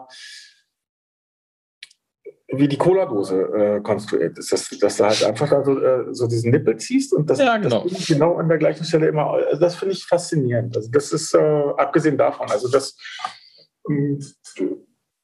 Ich habe nur, ich, weiß noch nicht, ich, wie ich da mir das für mich nutzbar machen kann, dass man halt äh, mit so einem gewissen äh, ähm, Ausdrucksvermögen spielen kann, mhm. ohne dass es halt total wild wird. Also ja. Ja, du, ich sag mal so, ich habe jetzt ähm, äh, die zweite Pfanne auch mal jetzt zum Evertune-Umbau dann da, also die dann nachträglich reinkommt. So, ne? Mhm. Das ist natürlich wirklich Plackerei bis zum geht nicht mehr. Ja. Ähm, also das heißt Plackerei, aber da kannst du wirklich einmal ähm, richtig loslegen. Und ähm, wenn das dann fertig ist, ist das schon cool, aber nichtsdestotrotz, das ist jetzt auch. Vor allem kannst du dann nicht sagen, ähm, da, nee, habe ich keinen Bock mehr drauf, will ich doch wieder das andere haben. genau, es ist also genau, also ja, kannst du machen, aber dann kannst du nochmal die gleiche Kohle reinstecken. Also das ist eigentlich mhm. fast unmöglich wieder zurückzubauen. Das, äh, also doch, dann kannst du alles auffüllen, ähm, aber dann ist die Gitarre ja wirklich komplett durch. Ähm, und das, wie gesagt, nachträglich machen ist schon sportlich. Ich finde es aber trotzdem krass so, weil das ist jetzt auch für einen Kunden, der dann äh, damit ins Studio geht. Und wie du schon sagst, das sind auch diese Studio-Jobs manchmal, wenn man das komplett dieses Bandless einstellen möchte, dass du einfach, du hast, es ist ultra clean. Also ultra mhm. clean. Du hast halt keine, es verzieht sich nichts so. Ähm, ich meine, ich muss gestehen, wenn ich natürlich jetzt ein Vibrato machen möchte, das geht natürlich dann nicht. Äh, da denke ich dann auch so, okay, das ist irgendwie das strange. Ist, für mich so ein bisschen fühlt sich das so an wie so eine ähm, Nintendo-Gitarre. Ja, ja, ja, ja, Weil das ist ja dann, das, was die Gitarre ja ausmacht, das ist, dass es ein unperfektes System ist. Ja. Gerade mit Bünden. Es ist ja, ja ist unmöglich, eine Gitarre, äh, das Setup so zu machen, dass die quasi wie so ein Piano. Genau, das ist, ist. exakt. Mhm, das heißt, genau. Äh, äh, und das zu eliminieren, ist eigentlich doof. Ja. Warum, warum will man an Gitarre? Dann kannst du auch äh, Keyboard äh, spielen. Ja. Ja, ist, ist, so ein Running Gag ist ja immer so, dass du den Leuten manchmal den Zahn ziehen und sagst, ey, ganz ehrlich, das ist eine Gitarre, das ist kein Keyboard. Es ist einfach, du hast diese Stress, du kannst alle Stressfaktoren, hatte ich mit Tom Barnes auch mal einen guten Talk drüber gehabt, über Mechaniken, ähm, warum alles so, äh, selbst die guten Mechanikenhersteller, dass du immer noch mal du hast leichte Sprünge noch mal drin. Bei der Übersetzung, es läuft nicht alles zu 100% gut. So, mhm. ne? Das hast du beim Banjo, da ist das wirklich echt krass, weil ähm, da wirklich die Übersetzung gefühlt eins zu eins ist. Du drehst an der Mechanik und es passiert sofort was. Das, da musst du dich auch noch mal richtig rantasten. Ähm, aber am Ende ist, es bleibt halt eine Gitarre und du kannst halt alles nur so bedingt optimieren. Auf der anderen Seite denke ich manchmal auch, oder Piwi hat mal eine Gitarre, glaube ich, auch mal draußen. Ähm, die dann auch komplett digital lief. Da konntest du auch dann umschalten und dann, egal wie die Gitarre gestimmt war, das Tuning wurde einmal komplett so äh, runtergepusht. das ist richtig krass so, ne? Dann, vor allen Dingen haben wir dann auch einen Test gemacht. Wir haben die Gitarre dann komplett einmal verstimmt, dass die komplett out of tune war und die klang trotzdem zu 100 Prozent so, wie es sein soll. So, ne?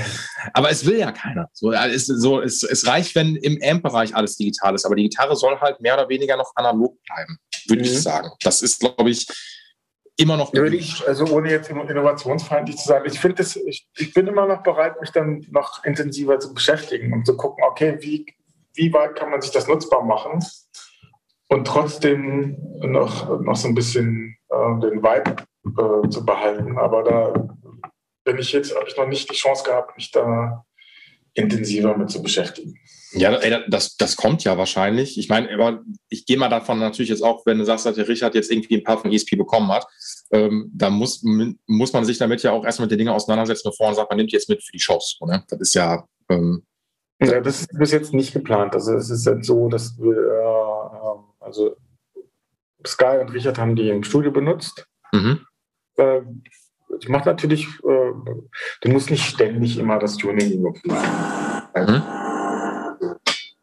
Akribisch dabei sein und ähm, Oh, warte mal, die Kaffeemaschine geht im Hintergrund gerade aus, falls das die Leute nur hören. ja, genau. Ähm, nee, also du, klar. Ich, ich hole mal einen Kaffee. Ich, ich nehme das ja, mal mit. Ey, kein Problem. Wir können auch, wenn du magst, eine ganz kurze Pause eben machen, wenn das für dich in Ordnung ist. Das ja, geht auch. Lass das lieber mal durchziehen. Ey, auch gut. Ey, voll. Bin ich auch voll dabei.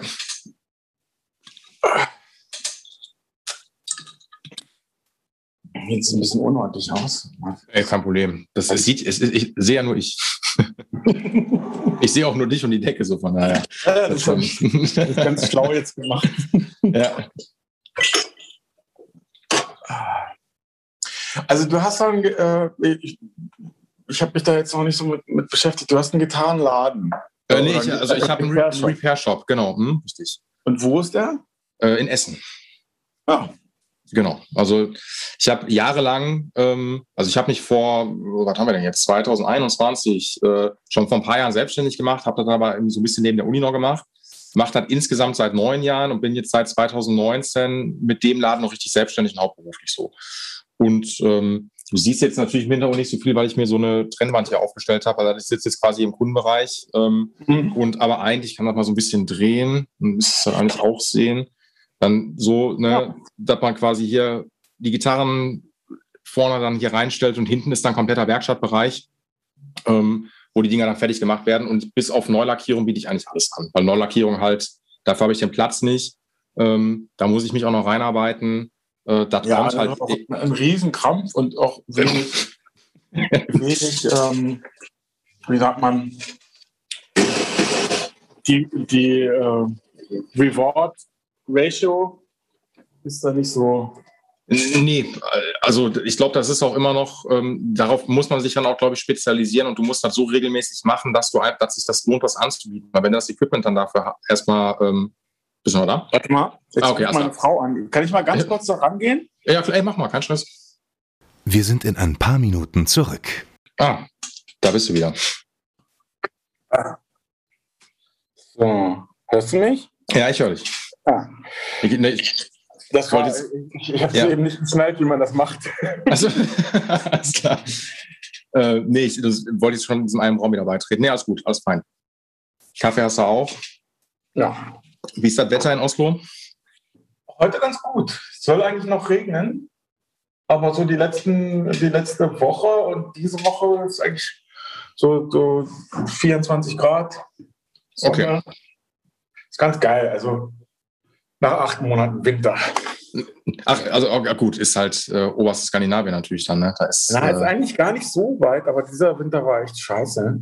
Und was halt nervt, ist, dass man halt ständig der, äh, dem Kind äh, Lagen und Lagen und Lagen von Klamotten anziehen muss.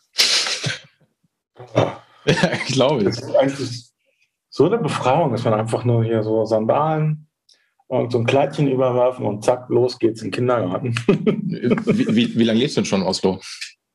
Äh, seit 2010. Okay, zehn Jahre. Oder elf Jahre. Jo. Ja, fast, ja, eigentlich jetzt ja, fast elf Jahre.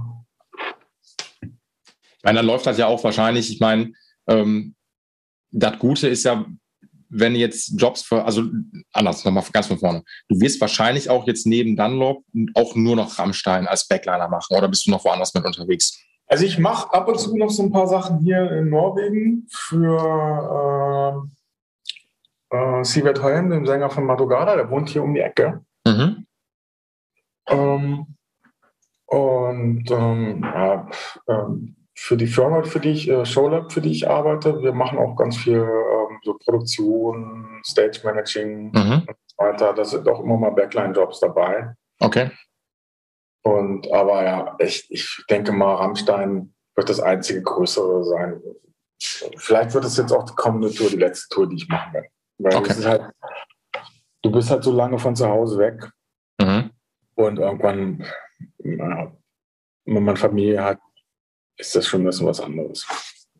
Kann ich, also das wollte ich auch, glaube ich, gerade auch sagen, weil du bist ja auch, wie du schon sagtest, wenn die auf Tour gehen, ich meine, da lag es ja, glaube ich, auch bis auf die, boah, ich komme immer wegen Corona total durcheinander. Ich glaube, dann die, die, das letzte Album kam 2019 raus, ne? Wenn mich nicht alles täuscht. Mhm. Da war nach der, nach der Liebesfalle, da war eine super lange Pause ähm, von fast ja, es war nicht so eine, eine, richtig lange Pause. Wir waren eigentlich konstant immer irgendwie unterwegs. Also genau, genau, Shows haben trotzdem stattgefunden, du hast recht. Mhm. Ja. Mhm. Und, und, dann gab es ja dann diese Best-of, Made in Germany. Ja, ja, ja.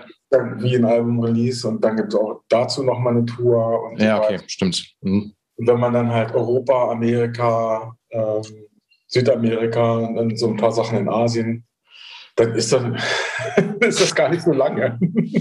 nee, ja, genau. Nee, nee, ich habe ich hab mich jetzt auch vertan. Ich habe jetzt gerade die, äh, die Releases von den Scheiben natürlich äh, nur im Kopf gehabt, mhm. aber trotzdem, genau, die waren ja trotzdem auf Tour.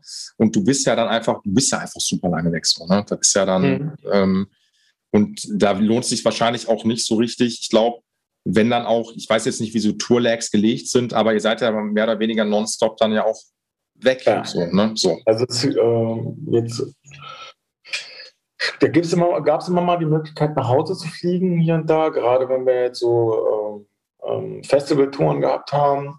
Mhm. Da war das gar nicht so äh, krass. Da ist man mal so zwei Wochen weg gewesen, dann, dann für ein paar Tage zu Hause und dann. Aber jetzt gerade die letzte Tour, da, ähm, da war, das fast unmöglich zwischendurch nach Hause. Also ich hatte dann zum Glück ähm, äh, ähm, eine Vereinbarung machen können mit, mit Richard und der Produktion, dass ich halt, äh, da ist der Marc Niedersberg für mich eingesprungen, mhm. sodass ich das zu Hause auch mit der Familie vereinbaren konnte. Klar.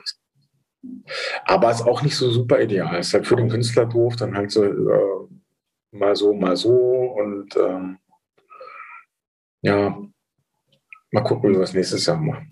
Ja, es ist, es ist ja, ähm, ich betone das nur für die Leute, die das vielleicht da draußen hören, es ist ja halt dann auch ja, oder wie man auch durch den Podcast jetzt auch gehört hat, ja auch mehr als irgendwie, ist ja absolute Vertrauensbasis und du setzt dich ja auch genau mhm. damit auseinander, wie Richard das auch haben möchte. Und der setzt sich damit ja genauso auseinander. So. Und wenn er jetzt mhm. halt, ähm, da kann ja jetzt nicht mal eben, wenn du jetzt mal nicht kannst oder was weiß ich, aus irgendwelchen Gründen musst du, kannst du diese Show jetzt nicht machen, kann jetzt mal nicht irgendwie Sub XY mal kommen. Das geht. Nee, das, nee, so wir jetzt leider nicht.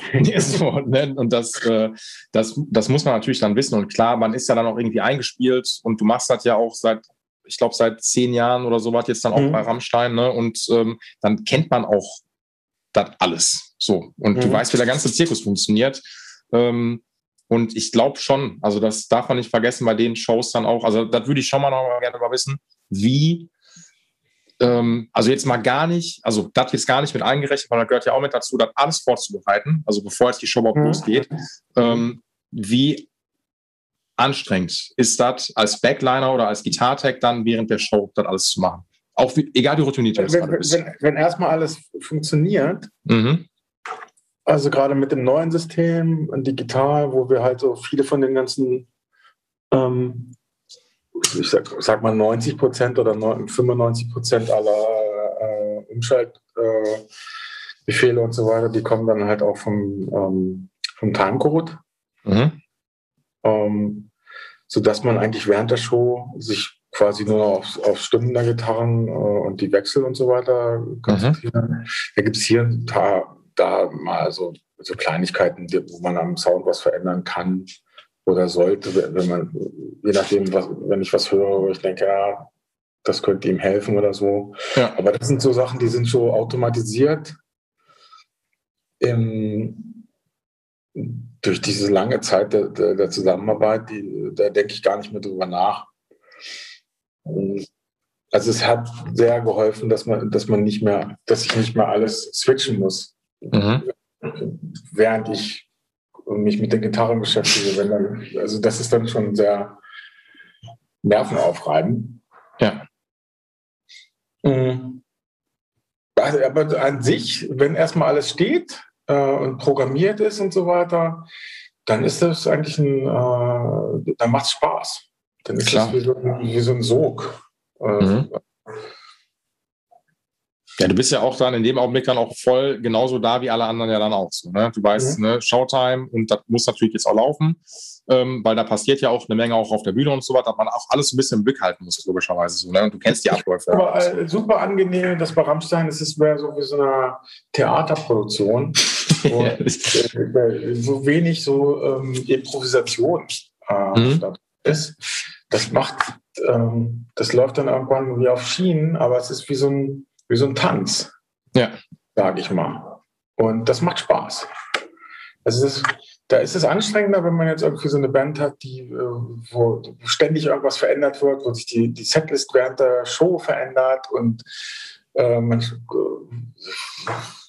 diese ganzen Hardcore-Bands, wo, wo dann tausend Leute mit auf der Bühne äh, ja. und dann ständig irgendwas umfällt und wo man da irgendwie ein Auge drauf haben muss. Das ist dann schon bei Rammstein ganz anders. Das ist mehr so wie so eine Musical-Produktion. Ich wollte, ich habe immer, ich habe es ein bisschen zurückgehalten, aber ich wollte schon tausend sagen, ehrlich ist der Rammstein Musical. Und ich glaube, das hat ja, glaube ich, auch, wenn mich nicht alles täuscht, auch Till Lindemann auch mal selber gesagt. Er sagt auch selber, Rammstein ist wie Musical, wenn du dir eine Show anguckst. So, ohne, ohne Show funktioniert, also ist das langweilig. So, und mhm. ähm, da, also ich würde, ich finde es ja, ist, Aber das, ist, das macht eigentlich sehr interessant, weil es halt also so ein bisschen wie Theater ist. Ja. Oder es ist, ist Theater. Und, ja. Aber das ist, äh, wenn du das so mal mitbekommen hast, wie so Theaterproduktionen funktionieren und was die, ähm, was das so für Unity-Feeling äh, da herrscht zwischen den Leuten, die da arbeiten und den, und den Schauspielern und so weiter.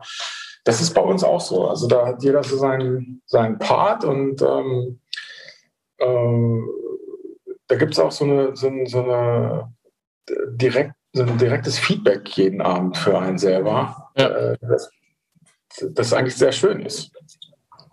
Voll. Also und ja, und also ich, wie gesagt, ähm, ich glaube, man muss natürlich auf das Ganze, auf die Mucke natürlich Bock haben, wie das immer so ist. Ähm, und natürlich auch auf das Ganze, auf das Ganze drumherum. Ich habe Rammstein bislang auch nur einmal gesehen. Das war 2010 beim Ring mich nicht alles mhm. täuscht. So. Und ich glaube nochmal, dass dann auch so, äh, so Festivalproduktionen natürlich nochmal noch mal einen Ticken kleiner sind, also als die, als die eigenständigen Shows logischerweise so. Ne? Nicht viel, aber.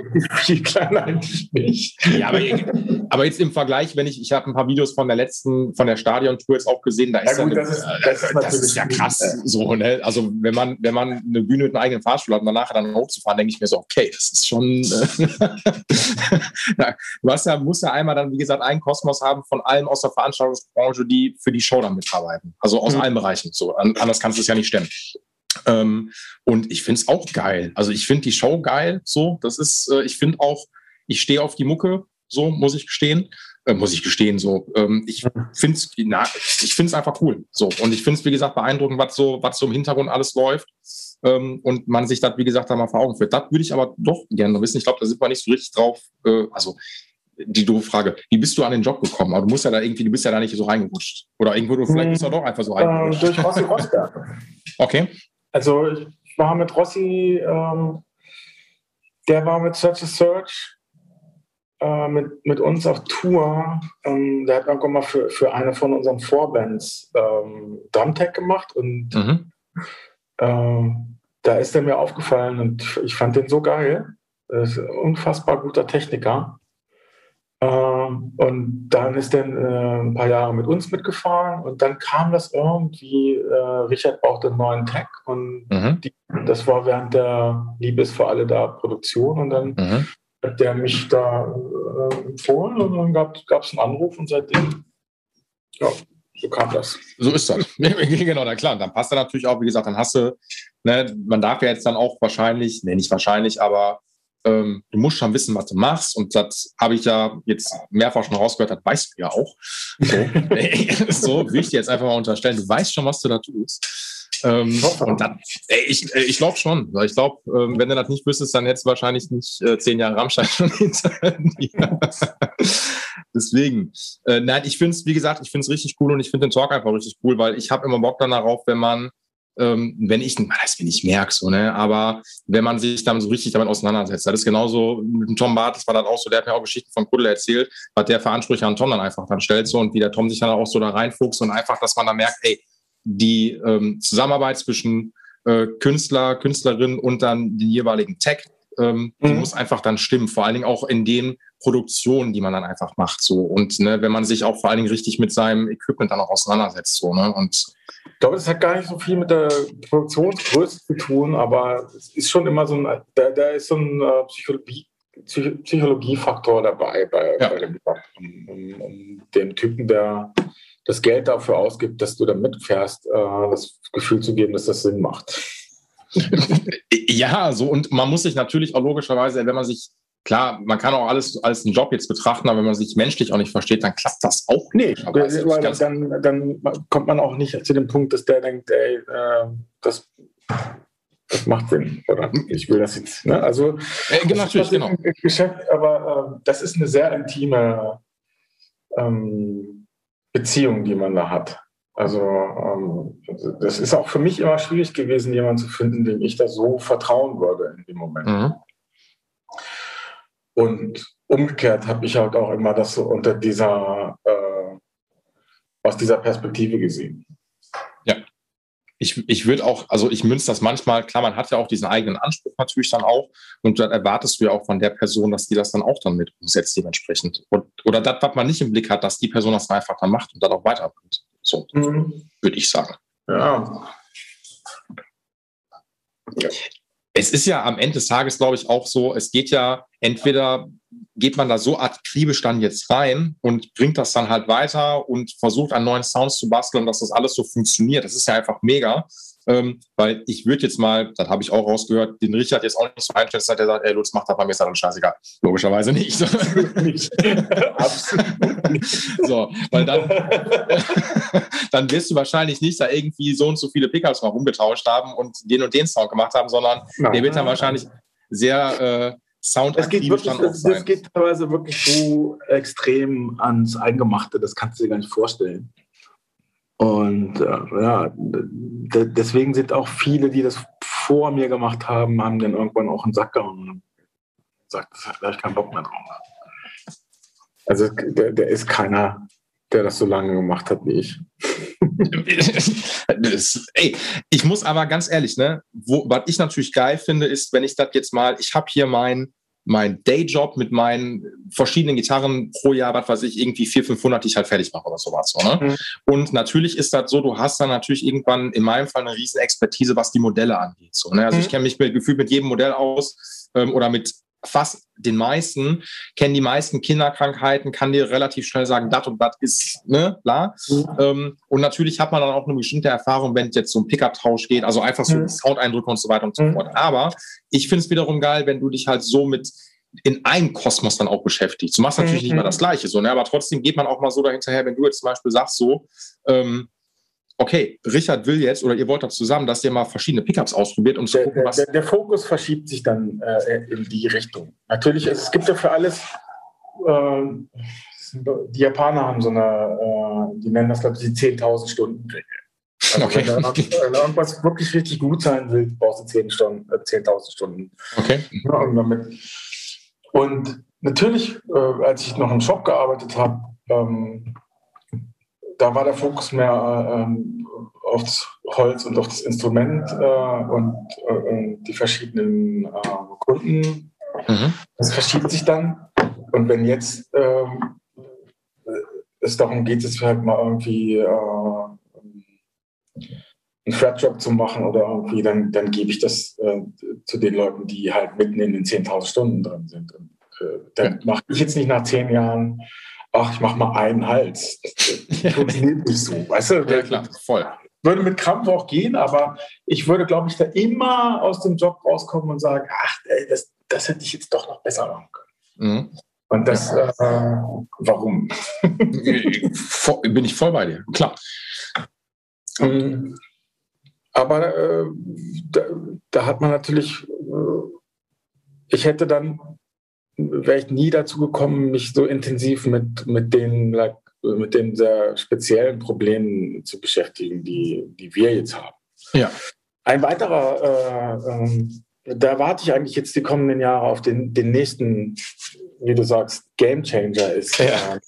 ähm, äh, Funksysteme. Mhm. Da bin ich immer noch extrem unglücklich. Mhm. Und frage mich, warum das so lange dauert, da mal was Vernünftiges zu, äh, anzubieten. Also da, das ist so ein bisschen so, das ist immer noch so ein bisschen auf meiner Wunschliste. Gerade halt äh, äh, bei den extrem riesengroßen Venues, die wir haben, mit viel Stahl und Lampen und hast du nicht gesehen. Jo. Mhm. Ah, es, es ist immer so, so ein bisschen so ein Kompromiss. Ja, du hast ja, das sind ja alles potenzielle Gefahren, Fehlerquellen, so, ne? Das, äh, mhm. äh, und die müssen ja, ja aber auch selbst wenn du das alles eliminierst, ist es ja trotzdem nicht so, dass das Ding äh, äh, so klingt wie ein, wie ein gutes Kabel. Mhm. Und da ist, da ist man immer so ein bisschen, da, da ist, ist da, das lässt noch ein bisschen was zu wünschen äh, offen. Und ich hoffe, dass da jetzt mal die nächsten Jahre was kommt, und man sagt so, hey, geil, warum nicht gleich so? gut, da muss ich gestehen, also nee, da kann ich, ich kann da jetzt nicht so viel zu da sagen. Hat ja auch keiner, also, kein, kein, das ist einfach, äh, ist, so, aber, da ist nicht so ein, so ein Kundendruck da, ja. wie, wie jetzt für ähm, also in den letzten Jahren, wie viel hundert Millionen, also unfassbar viele Overdrive-Pedale gibt es und was äh, Custom und hast du nicht gesehen. Das ist unfassbar. Bin ich raus. Äh, das ist viel zu viel. Aber, äh, da fragt auch keiner nach, man. Ein wirklich funktionierendes äh, ähm, äh, Gitarrenfunksystem zu bauen, äh, was irgendwie nicht klingt wie ja. Ja, wahrscheinlich, weil auch, vielleicht, weil auch der, äh, was heißt der Anspruch da so niedrig ist, aber natürlich dann auch so in diesem Consumer-Bereich, würde ich jetzt mal sagen. Ja. Dann reicht wahrscheinlich so irgendwie das Relay von Line 6, schieß mich tot so, ähm, weil das tut das, was ich machen soll. Für die Shows reicht das völlig aus. Ähm, aber natürlich sind die wenigsten in den Größenordnungen, spielen die natürlich dann auch wie Rammstein oder wer auch immer. Mhm. So, ne? Also und, ähm, aber auf der anderen Seite gibt es da ja mit Sicherheit, ich, womit, womit arbeitet ihr? Was, was für ein nur jetzt die letzten zwei Touren haben wir Schuhe benutzt, dann mhm. davor haben wir lange, wie nennt sich das 2000er System, Sennheiser. Mhm. Ähm, ja, also das funktioniert auch, aber ich, äh, das ist halt, weißt du, wenn, wenn, ähm, wenn es dann Leute gibt, die sagen, nee, ich habe keinen Bock auf einen Camper, weil das klingt halt nicht wie das echte Ding und dann spielen die aber äh, so eine Funkmöhre. Ja ja. Das, ja. Macht das, wo ist denn da das Verhältnis? Ne? Also, ja. Ja, ja. ja. das ist ja trotzdem, ähm, was er ja gerade meint, ist so, das, wo, wo du mich, mein Gott, wo du dich mit täglich mit beschäftigst oder wenn das darauf ankommt, ist halt in diesem Mikrokosmos weiter noch einzubringen. So, ne?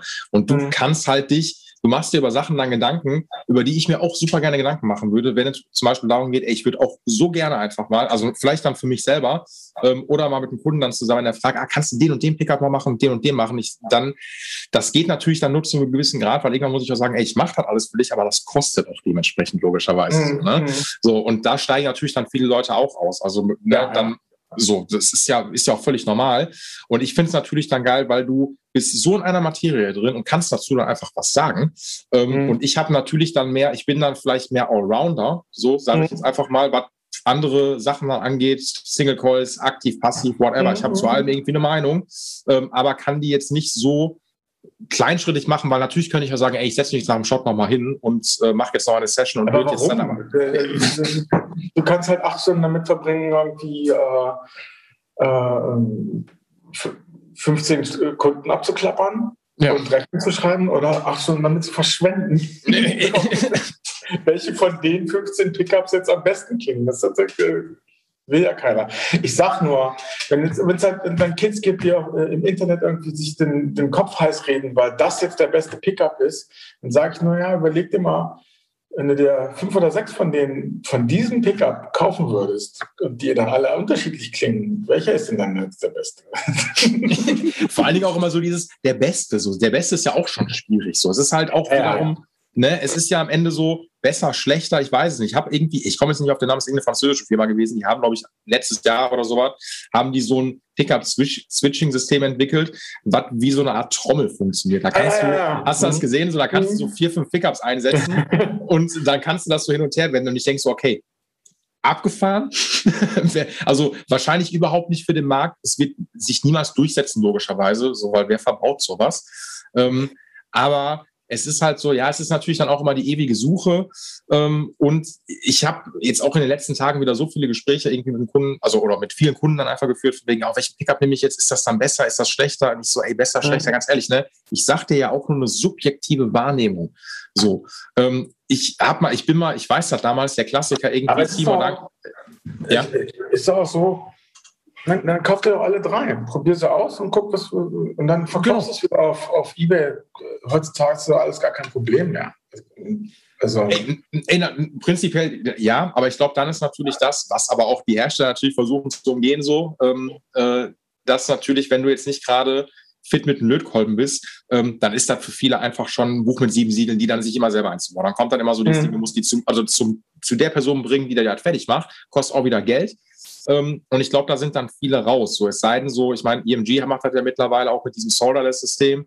Ähm, mhm. Aber selbst das ist auch so die Erfahrung, wenn mir jemand ein Solderless-System anbringt. Das ist zum Beispiel, zum Beispiel auch ein, äh, äh, wahrscheinlich eins der ähm, äh, Erfolgsgeheimnisse von Fischmann, weil du kannst den, den Fischmann einfach stumpf auf das äh, EMG-Ding draufstecken. Stimmt, ja, genau. Aber ja, das, du hast völlig recht. Ja, das stimmt. Und das ist, ist jeder äh, einarmige Affe. Ey, prin prinzipiell ja. Lutz, prinzipiell, aber äh, nee, das ist natürlich super easy, aber ansonsten trotzdem, dann immer dieser Aufwand dann dahinter zu machen, dann einzubauen, nur zu verlöten, mhm. dann gibt es die Leute, die. Ähm, und dann, ja, äh, dann weißt du auch nicht, ja, klingt das jetzt besser oder die Wahrheit jetzt? Also grund genau. grundsätzlich finde ich ja eigentlich bin ich ja Fan von solchen Leuten, die sagen, okay, das ist jetzt einfach mein Ding, damit spiele ich da, äh, das versuche ich jetzt so gut klingen zu lassen, wie es, ne? Also Genau. Tom Morello-mäßig. genau, never change a running system. So, ne? Irgendwann klappt das. Und ähm, am Ende sind aus, Tom Morello ist ein gutes Beispiel. So, ey, der, ob der auf seiner, auf, was ist das, eine Hammer ähm, spielt mhm. ähm, oder irgendwie seiner, seiner Paula, die schon tausendmal in Flamme aufgegangen ist, so, der Typ klingt einfach immer wie Tom Morello. Und mhm. mein, die Hammer, die der hat, ist doch, glaube ich, die Arm the Hopeless, meine ich, die da drauf steht. Mhm. Dann ja, ist am zwei, Ende, diese blau sind. Dann, die andere ist, glaube ich, ein Epiphone. Das ist gar kein, das ist die, die Sperr. Ja, ja, ja doch, doch, doch. Sieht fast genauso aus, ist aber, ja, weiß ich auch nicht. Aber ich glaube, es die andere ist ein Epiphone. Wurde eben Helmer gesagt, das ist, ja. Also, oder, oder, aber es sind auf jeden Fall, jetzt ist halt einfach auch so nichts die, die Gitarre spielt er einfach schon seit Jahrzehnten. So, weißt du, das mhm. ist einfach, die hat er einfach so. Und ja, und das ist halt auch einfach, äh, das ist das äh, Erste Testament äh, für Rockgitarrist. Ähm, Les Paul, Marshall Halfstack, fertig. Äh, und zwar ein 800er, nicht irgendein. Ja. Kein 900er. Ey, ey, Lutz, danke. Das muss, ist so wichtig, dass man das mal sagt. Natürlich, warte mal, warte mal. Ja, aber das, das, das, ich, so viele meiner meine Kumpels, wo wir angefangen haben, Gitarre zu spielen, ein Freund von mir hatte einen, einen Marshall Silver Jubilee, den er seinem Vater geschenkt hat das ist halt, ähm, der kommt jetzt drauf, mhm. dass das der geilste war, den er jemals hatte. weißt du? Ja. Weil du dann natürlich denkst, ah, dann, ah, dann vielleicht das und, ähm, und äh, High gehen und sonst wie. Und, äh, und viel, viel, später kommen die Leute, wenn sie Glück haben, irgendwann auf den Trichter, ey, ja, wenn ich aber die mitten haben will, die, die, die, die ja, ich habe mein erster, also mein erster äh, Half-Stack Röhrenamp war Marshall JCM 800. Punkt. Mhm. So, mein Jahrgang Baujahr 88 mit der passenden Box auch dazu, die ich immer noch habe. Ähm, mhm. ich habe irgendwann trotzdem den 800er dann doch verkauft. Ähm, hab mir, ja, ja, ja, ja. Ähm, so, ne, aber auch nur quasi, um mir trotzdem auch einen High-Gain-Amp zu holen, der aber trotzdem auf dem 800er auch diesen Marshall-Sound natürlich dann basiert. So, ne? Bin dann irgendwann bei Custom Audio gelandet. Den habe ich auch noch bis heute, bin damit auch mega happy mhm. super Teil. Trotzdem ist so, ähm, klar, ich war dann auch so ein bisschen, dachte ich mir, okay, jetzt musst du den, ich hätte gerne noch ein bisschen mehr Zerre und sowas. So, und klar, dann kaufst du ja nicht ein Pedal, weil das sind ja sehr pedalfreudige Amps, ne? Die kriegst mhm. du damit durchgedrückt. Ich meine, was hat, was hat Zack Wild immer gemacht? Eine 800er gespielt mhm. ähm, und dann da irgendwie einen Booster vorgepackt und der fertig. Boss, äh, oder Dingsbums, das, gelbe Ding da.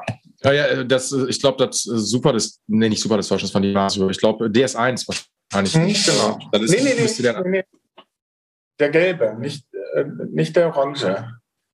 Ach, dann ist das, der, das war ey, dann ist Overdrive. Ja, du hast recht, du hast recht. Ähm, spielt er auch immer noch. Also der, äh, zumindest das letzte Mal, als ich den gesehen habe, da, da gab es auch schon die, äh, die MXR-Version oder was auch immer er jetzt hat. Aber eigentlich ja, der hatte, der hatte ja irgendwann diesen, diesen Wild Drive. Genau, das war schon, recht, das ist immer Overdrive gewesen. Und ich glaube, wahrscheinlich war diese gelbe Kiste von Boston das Audi One, glaube ich. Wenn, wahrscheinlich hieß das so, würde ich jetzt mal sagen. Es wird jetzt nicht speziellen Namen gehabt haben. Wie, wie, wie gesagt, ich, ich bin so schlecht, was das angeht. Also, diese ganzen. Warte mal, ich guck mal nach.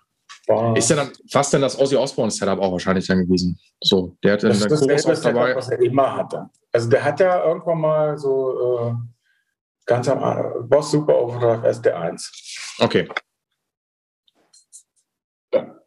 Ähm, der hatte auch mal ein Racksystem, auch so Wet Dry Wet und so weiter, irgendwann in den 80ern. Dann hat es mhm. dann alles gekloppt und hat dann im Endeffekt so ähm, mit dem Chorus halt äh, ein so ein Brett, was, was hat er drauf gehabt? Den, den, den Super Overdrive, dann irgend so ein ähm, war, war, war, natürlich. Ja. Und dann dieses, äh, dieses rote Rotario, Rotary. Ach ja, du hast ja klar, genau, was der immer in seinem, was der für die Bass benutzt hat. Und, und irgendein Chorus.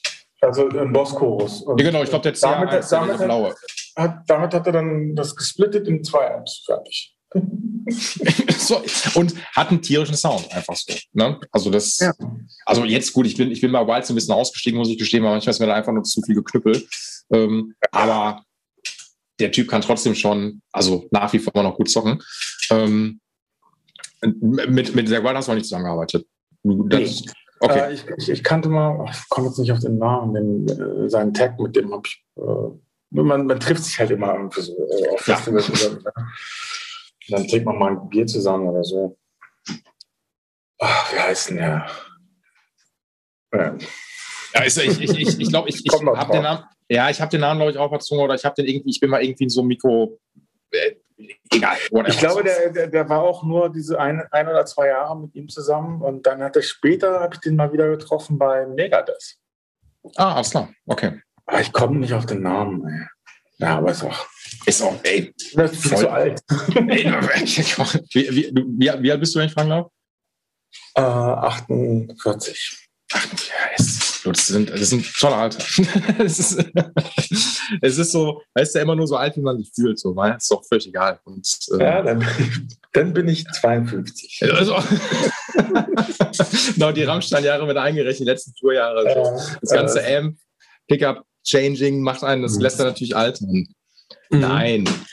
Ey, ich finde es, ähm, ich muss mal ganz kurz gucken. Wir haben jetzt, äh, ich wollte gerade sagen, nach deutscher Zeit 15 Uhr. Bei dir wird wahrscheinlich auch 15 Uhr sein. Nee, bei uns, wir sind in derselben Zeitzone. Ja, okay. ja, das wäre ja noch schöner, wenn es da dauern ähm, äh, Ich, äh, ich könnte noch stundenlang weiter quatschen. Ich glaube, wir haben jetzt so fast gleich zwei Stunden, glaube ich, so mehr oder weniger mhm. rum. Ähm, und ich weiß nicht, ähm, Hast du noch was, wo du gerne quatschen Das reicht doch erstmal. Du kannst ja auch, wenn du jetzt noch Fragen hast oder wenn du das schneidest und willst noch was vertiefen, dann kannst du ja auch nochmal anrufen. Also das, so ist es ja super easy zu machen. Voll. Ähm, ich überlege echt, ähm, ich, ich gebe dir mal den Kontakt von, äh, von Sky.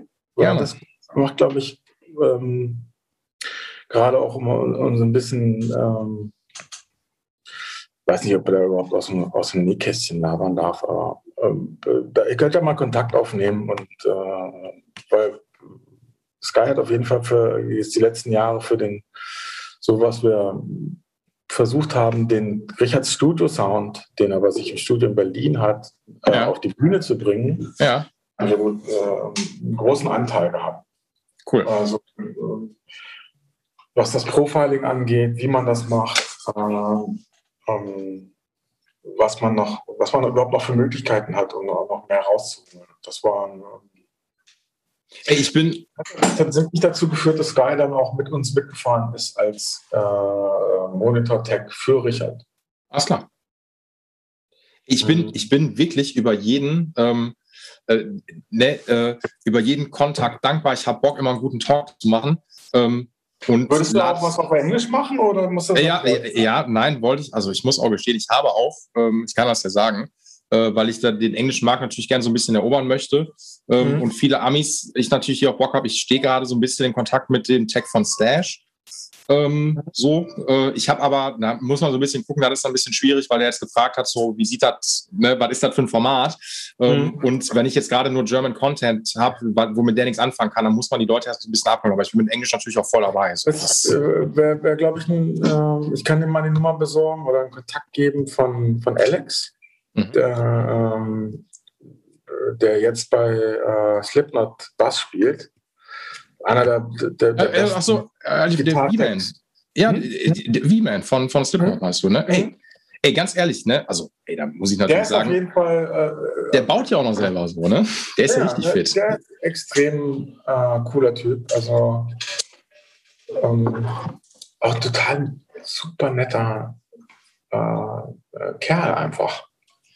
Ich, ähm, habe mal irgendwie, ach, ich hatte mal äh, ehemaliger Arbeitskollege von mir, der Dom von, ähm, von Born from Pain, ähm, mit dem hatte ich den auch hier zu Gast gehabt und der meinte dann auch, dass er wohl, also V-Man von, von Slipknot, auch so ein bisschen aus der Hardcore-Ecke, glaube ich, auch kommt.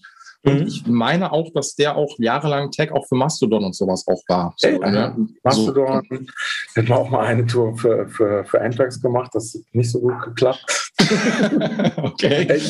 Aber extrem äh, äh, ausgecheckter Typ. Und äh, ja. der hat auch im Prinzip dann bei Slipknot richtig mal den Heiligen Geist rein äh, rauschen lassen und da alles umgebaut.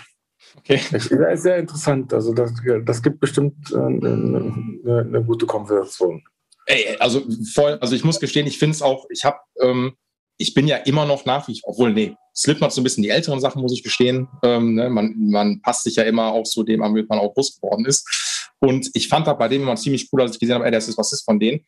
Weil ich wusste, alles klar, cool, der ist der Tech von Mastodon gewesen, ähm, hat einen richtig mhm. guten Background und auch so, dann postet er einmal so ein Foto, wie der halt irgendwie eine Western-Gitarre aufbaut. Dann denke ich so, ey, also, der Typ hat einfach richtig Plan. So, ne? Ja, Wahnsinn. auch selber auch ein extremer Shredder.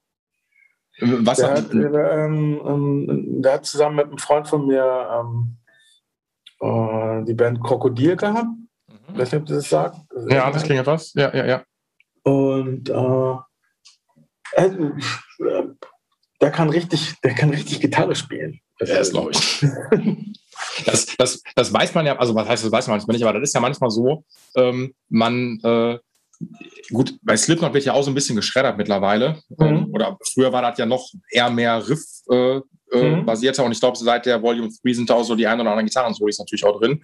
Ähm, und das ist natürlich dann auch, man, manchmal checkt man nach dem Bandkontext nicht, was die Leute wirklich dann alles so können. So, ne? Und wenn mhm. du jetzt weißt, ey, der spielt erstmal nur Bass, du weißt gar nicht, was der sonst noch alles so kann. Und ich glaube mhm. wirklich, dass der richtig viel kann. Finde ich mega.